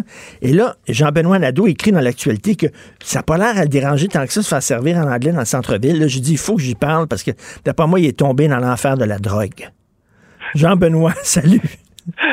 Salut Richard. je, je, pense que c'est pas tout à fait ça que j'ai écrit. Mais, mais, euh, mais, écoute, moi ce que moi non, ça me dérangerait de me faire servir en français à, au centre-ville. En anglais? En, pardon, en anglais. oui, effectivement, excuse-moi, lapsus. Euh, mais euh, ça m'arrive pas. Ça m'arrive pas parce que euh, d'abord, je dis toujours bonjour. et puis je pas, depuis que j'ai écrit mon article, j'ai plusieurs personnes qui ont dit effectivement, moi je dis bonjour, puis je, je suis jamais servi en, en, anglais. Puis si je suis devant quelqu'un qui euh, qui parle pas bien le français ou qui le parle pas, ça arrive. Ben en général, ils font l'effort d'aller chercher quelqu'un qui le parle. Mais mais, mais tu ça dis... arrive, ça arrive qu'il y a des, des entreprises euh, grossières là, qui, euh, qui sont transplantées puis qui, comme euh, Victoria's Secret, là, le fameux cas là, qui est souvent cité. Ben oui. Mais tu dis quand même, dans leur quartier et dans leur ville, les anglophones sont chez eux. Oui. Donc, le centre-ville, dans le coin de l'université McGill et tout ça, ils sont chez eux, puis nous, on n'est pas chez nous dans ce non, coin-là. Non, non, non, on est chez nous aussi. C'est juste que c'est juste que la loi, euh, tu sais, la charte de la langue française, là, dit pas que euh, dit pas qu'un anglophone euh, doit parler en, en, français à un autre anglophone, tu sais. Mm -hmm. Puis euh, il, donc il y, a, il, y a, il y, a, des quartiers, il y a des villes qui sont plus anglophones que d'autres. Puis euh, ça fait partie du, du, vivre ensemble que ça va faire partie de la vie. Moi, j'ai choisi de m'afficher en français en ce sens que quand je rentre dans un commerce, je dis bonjour. Puis j'ai jamais de problème. Tu sais. Puis j'ai jamais de problème. Pourquoi? Parce que la plupart des anglophones du Québec sont, parlent le français ou s'ils ne le parlent pas bien, ils, en sont conscients, puis ils sont conscients du problème. Fait que, tu sais, c'est pour ça que je fais attention à, au message paradoxal. Moi, j'ai quelqu'un qui rentre dans un commerce puis qui dit rien, puis qui attend qu'on y parle euh, pour après ça se, se juger finalement. Euh, moi, je trouve que c'est un, une attitude paradoxale. Tu sais, c'est comme quelqu'un qui donne une chemise à quelqu'un. Euh, tu sais, t'as une chemise rayée puis une chemise, euh, une chemise euh, pas rayée. Puis là, ben, il met la chemise rayée. Puis tu dis qu'est-ce que t'as pas mis à la chemise qui est pas rayée. Tu sais, oui. tu sais, ils ont le droit de parler en anglais ou en français. Tu sais. Mais c'est ça, Jean-Benoît, c'est que toi tu dis c'est un faux combat. Le combat là, sur euh, la, la façon quelle langue on utilise pour nous aborder dans les commerces. Tu dis c'est pas ça le vrai combat pour défendre le français? Ben, le vrai combat, je pense que je pense que faut arrêter de penser que ça prend une loi ça prend une loi sur la langue la, sur la, la, protection linguistique puis c'est nécessaire puis elle doit certainement être améliorée. Puis, mais il y a toute une série de comment dire d'agents intermédiaires dans la société qui font pas leur travail. Euh, tu sais, la ville de Montréal n'a même pas de politique linguistique, t'as rendu compte? euh, le le gouvernement fédéral commence là à donner des signes qu'il va peut-être faire quelque chose euh, pour le français au, Québec. Ça nous sort du bilinguisme officiel. C'est déjà un gros progrès, ça aussi. Euh, mais je pense qu'il y a beaucoup d'individus, beaucoup d'entreprises euh, qui s'en remettent à l'État, alors que la première politique linguistique devrait être celle des individus. Puis des entreprises. D'ailleurs, moi, je pense qu'une des améliorations de la charte de la langue française qui devrait être apportée, euh, c'est qu'on sorte des comités de francisation pour aller pour amener plus loin ce qu'on exige des entreprises pour faire en sorte, par exemple, qu'elles aient une politique linguistique elles-mêmes en faveur du français. Mmh. Euh, moi, je pense qu'on est rendu là, puis je, à mon avis, ce serait faisable. Tu dis dans ton texte, ce, bon, intitulé Se faire servir en français simple comme bonjour dans l'actualité, euh, tu écris Devant la vague d'indignation entourant la forte présence de l'anglais à Montréal, une chose me trouble profondément. On parle de Montréal, mais en fait, les questions d'un quartier spécifique, la partie ouest du centre-ville. Or, faut-il le rappeler, c'est un quartier historiquement anglophone et plus précisément anglais. Donc, si, si, je lis entre les lignes, toi, mettons, faire l'exercice que fait le Journal de Montréal, par exemple, d'aller là-bas puis demander si on peut se faire servir, vérifier si on peut se faire servir en français, c'est chercher des poux. C'est ça, c'est. C'est pas. Ben en fait, c'est que le, le, le, le c'est pas l'affaire de pas se faire se faire servir en anglais. C'est-à-dire que En moi, je, à- pas, pas se faire servir en français, c'est que c'est rare quand tu dis bonjour que tu te fasses pas servir en français. Si tu places les gens dans une, pas- moi je fais pas ce genre de journalisme là, là, d'aller d'aller, euh, c'est du piégeage. Tu vas chez quelqu'un, tu dis rien, t'attends qu'il ouvre la bouche, puis s'il ouvre pas la bouche dans la langue que tu veux, tu le blâmes. Alors que tu lui donnes le droit d'ouvrir la, la bouche, la, bouche dans la langue qu'il veut. C'est, il n'y a, pas de loi qui dit qu'il n'a pas le droit de dire bonjour. Il pas, elle est pas là la loi, ça n'existe pas. Mais, mais toi, toi, t'es- c'est parce que tu vas souvent en France, hein? Et euh, en, en France, on le sait, quand tu rentres dans les commerces en France, et ça, tu apprends ça très rapidement, Ouais. il faut que tu dises bonjour. Tu ouvres la porte et tu dis bonjour, sinon les Français sont en maudit, ils aiment pas ça. ouais, c'est comme si t'entres chez eux, puis c'est- c'est- t'es mal poli. Et moi, j'ai appris ça rapidement. Maintenant, je rentre dans les commerces en France, bonjour, puis là, ils disent Et bonjour. Et c'est ça, oui. Mais on fait pas ça ici, là, au, au centre-ville. On fait, on dit pas bonjour quand on rentre à Victoria's Secret ou euh, chez Simons. Ben, moi, je, je- au contraire, je, je pratique cette politique-là. Quand je rentre, ben écoute, quand, je rentre chez l'abbé, je dis pas bonjour en passant la porte. Mais quand j'arrive devant, quand je, serais fou là, mais quand j'arrive devant un commis là, ou devant quelqu'un dans son rayon, je dis bonjour. Je m'apprête à y parler, je dis bonjour. Je prends l'initiative de signaler, euh, de signaler que ça va se passer en français. Puis dans 98-99% des cas, je, ça va jamais plus loin que ça. Donc, ce que tu dis pour utiliser un, terme, un- une expression anglaise, c'est de l'entrapment. Ben, en fait, non. D'arriver, puis de voir dans quelle langue ils vont, ils vont te servir sans, sans, sans, sans signaler que tu es francophone. Tu ne signales pas que tu es francophone. Tu attends de voir quelle langue il va te parler. Toi, c'est comme un peu de l'entrapment. Ben, d'une certaine manière, je, je, je, je, je, je- je- je- du piégeage, oui, c'est pour utiliser le terme français.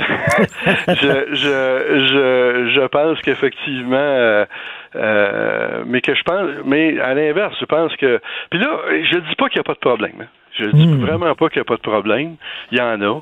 Euh, mais je pense qu'on on, on, on, on fait fausse route en tirant des conclusions larges d'un exercice d'un exercice qui est fon- foncièrement biaisé. Là.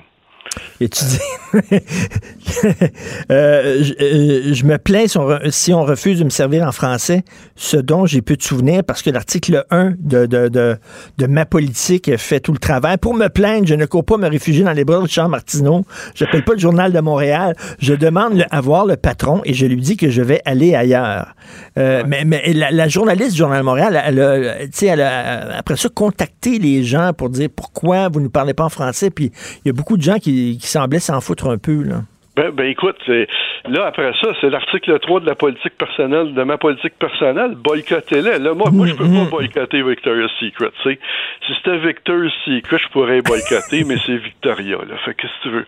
Fait que moi, je peux pas personnellement boycotter Victoria's Secret, mais tu sais, si vous êtes pas content de la réponse de l'entreprise, puis si vous les trop gros, trouvez grossier puis malotru, allez-y pas. Ben oui. Mais ça, tu as raison. Ça, tu as raison. Et ça, au Québec, tu as tout à fait raison là-dessus. On s'en remet au gouvernement toujours pour régler nos problèmes alors qu'on peut voter avec nos pieds.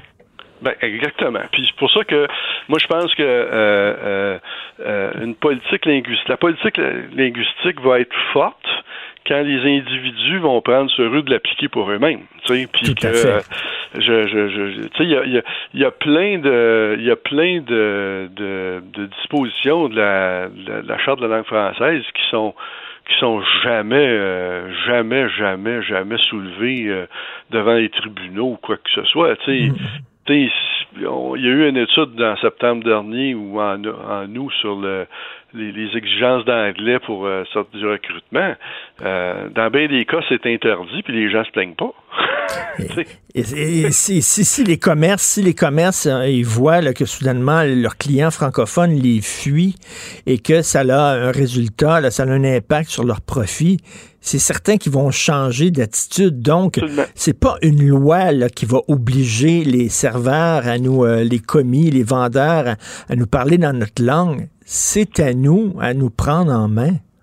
C'est, je pense que euh, je pense que les deux sont nécessaires, mais je pense que la loi fera jamais un aussi bon travail euh, dans l'immédiat, dans la réactivité, euh, que les individus motivés qui appliquent qui appliquent une politique qui a du bon sens. Oui, ben- Leur politique. Ben, puis j'ai bien fait de te présenter comme un- un- le plus grand amoureux de la langue française au Québec.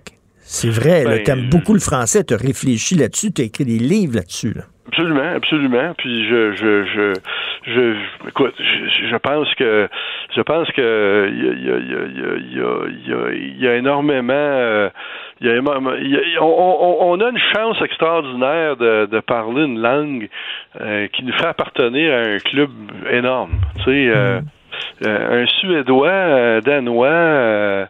un, un catalan n'est pas dans ce dans ce contexte-là. Là. Euh, nous, on parle d'une langue qui, oui, qui, qui, qui est une Polynésie linguistique euh, au sur le continent, qui est un qui est un peu marginalisé, qui est marginalisé, qui l'a été au Canada, qui l'est moins maintenant, qui le demeure euh, un peu marginalisé euh, aux États-Unis aussi. Mais en même temps, on peut dire, coudon, c'est aussi une langue qui est parlée par 300 millions de personnes dans, dans une trentaine. Et, et, c'est ça, on dit qu'elle elle prend des forces, la langue française. Elle est de plus en plus populaire. Ben écoute, parmi les parmi les, les langues euh, parmi les langues internationales, il y en a une dizaine là. euh, c'est si ça serait celle qui a les plus fortes possibilités de croissance actuellement. Ah oui. Oui, surtout grâce à l'Afrique. Là.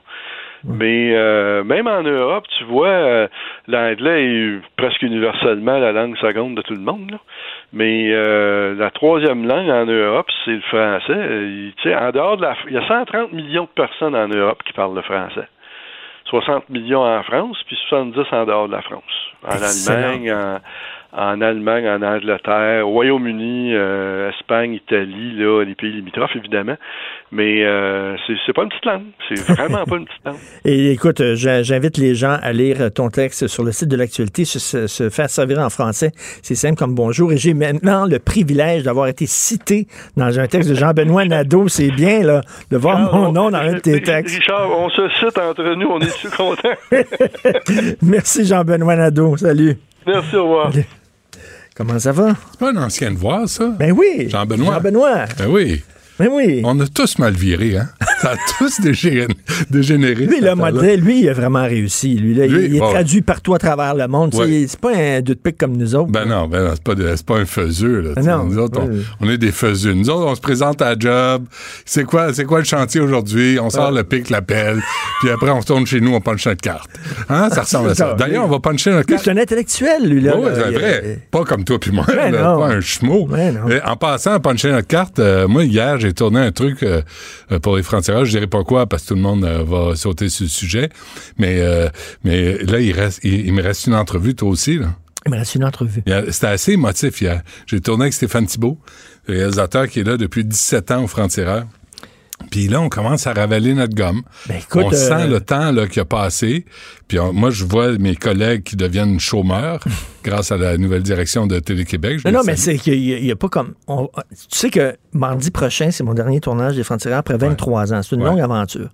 Et ça va être salut, salut.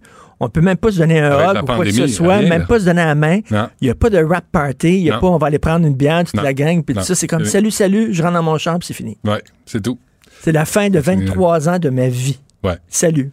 Puis on laisse ça de même. Ben, fait que, euh, C'est on- vraiment étrange. On vit avec. Oui, oui, c'est étrange. Ouais. Puis, tu sais, là, ça a l'air, on a l'air de deux vieux qui disent, ah, dans le temps, là, là. mais, mais c'est quand même, euh, c'est quand même une raide, là, c'est- les frontières. Puis, euh, bref, euh, je, je voulais juste euh, Alors- partager ça avec toi ce matin. Alors, de, de quoi tu nous parles? Euh, tantôt, euh, on aura Louis Martin, qui est le huissier qui a averti la police à Granby, Alors, il, allait, il y avait un mandat de la cour. Il s'est présenté, il a sonné à la porte. Et là, il y avait trois, les 17 trois ans, garçons qui étaient en très mauvais état. Et c'est grâce à lui, c'est c'est un héros, là. C'est Wow. il est littéralement un héros. Il a sonné à la porte, il a appelé la police, la DPJ a débarqué, la DPJ avait reçu 10 signalements. Sais-tu quoi, euh, Richard? On a appelé la DPJ Estrie. Il donne pas d'entrevue. Mais là, là, il y a eu la petite fille de Granby, il y a eu les quatre frères et sœurs aussi, où qui étaient vrai. avec 12 chiens. Il était dans marde de chiens. C'est vrai. Puis là, la, la DPJ en Estrie, tu sais que le directeur, Lionel Carman, m'a dit qu'il est parti à la retraite. Ah ben, coudon. Fait que lui, là, je, je me souviens pas du nom du bonhomme, là. Il est parti à la retraite. Il donne pas de reddition de compte. Il explique pas pourquoi ces enfants-là ont été laissés à eux-mêmes, même s'il y a eu des signalements. Il explique pas pourquoi la petite fille de Granby a décédé, même s'il y a eu des signalements. Alors, on va parler à Louis Martin, qui a été, lui, il a pris les choses en main, Qu'est-ce qui se passe à Granby? Je sais pas. Euh, puis euh, il y a Mario, on a, je connais son nom de famille là, mais il veut garder certains anonymat. Il, il était à Saguenay et là il y a des courses de chars. La mairesse José Néron a dit ben avertissez-les là, la sensibilisation ça fonctionne, mais pas avec des douchebags, Madame Néron. Et douchebags là qui font du bruit puis c'est un problème de bruit. Tu sais ce dont je parle depuis des années, les silencieux modifiés. Ben si François Bonnardet est capable de mettre ses shorts un matin comme ministre des Transports, c'est désormais interdit. Interdit. Mais tu l'as déjà vu, toi, un policier donner une contravention pour euh, bruit excessif? As-tu là? déjà vu un policier sortir le sonomètre, ils mettent ça dans le trou de balle de, de muffler, puis dire euh, c'est trop fort, voilà une contravention. Jamais. Fait que là, la police sait pas quoi faire, la mairesse sait pas quoi faire. là, les douchebags, ils tournent en rond, puis ils mettent la vie des autres en danger, puis ils écœurent toutes sortes de quartiers. Fait que ça, c'est à 11h, puis à midi, Pascal Bérubé sur euh, le casino et l'Auto-Québec. C'est pas d'aujourd'hui que le crime organisé va blanchir de l'argent. Non, mais là, leur donner des, cadeaux, des nuits à l'hôtel, Ben oui. des soupers gratuits. Mais imagine Euh, le pauvre employé qui pogne le téléphone. Puis c'est euh, Monsieur Mafia qui appelle. C'est sollicito. Qu'est-ce que tu réponds? Tu dis avec plaisir, monsieur. Hey, mais c'est Voulez-vous une chance? ça va? En voulez-vous deux? Voulez-vous oui. voulez-vous, euh, un, un dessert additionnel? On me fait plaisir. Ils ont dit, euh, j'imagine que vous voulez que ce soit l'auto à Québec qui paye votre souper. Il dit, Ben, tiens, tiens. c'est évident. Te souviens-tu quand on est allé euh, à Las Vegas? Oui. OK, on parlera pas de ce qui est passé, mais tu te souviens que... Tu te souviens quand tu t'es réveillé, il y avait un lion, puis euh, j'avais un tatouage sur le cul? Non, ça c'est. OK. non, mais, mais les gens qui avaient des, des bonus, là, parce qu'ils faisaient partie des, des, des, des clubs de, de casino euh, à Las Vegas, c'était pas des gros joueurs, là. Non. C'est juste tu t'inscris, puis même à Montréal, je pense que ça existe, là, t'as un, t'as un, un club, puis là, tu t'inscris, puis tu reçois toutes sortes de, de bebelles, puis de cochonneries, puis de, Ben Parce de- y a un bon client. de, de rabais. T'en souviens-tu de l'autre club où on est allé? À, Non, à je me souviens pas. OK. Non, mais c'est Euh, je me souviens pas de ça. Merci beaucoup à Hugo Veilleux à la recherche. Le tunnel. What goes in Vegas stays in Vegas. Merci à Maude Boutet. Oui. Merci à Achille Moinet. Hey, Maude Boutet m'en a sorti une bonne. J'ai- J'ai-tu le temps? J'ai j'ai pas le temps. Mais tantôt à midi, là, écoutez ça, parce que Maude m'a sorti une nouvelle sur l'Auto-Québec. Puis il y a des gens Ah oui. à l'Auto-Québec, là, dans la direction de, télé- de l'Auto-Québec, j'allais dire le Télé-Québec, euh, qui, vont être, qui, qui vont être gênés.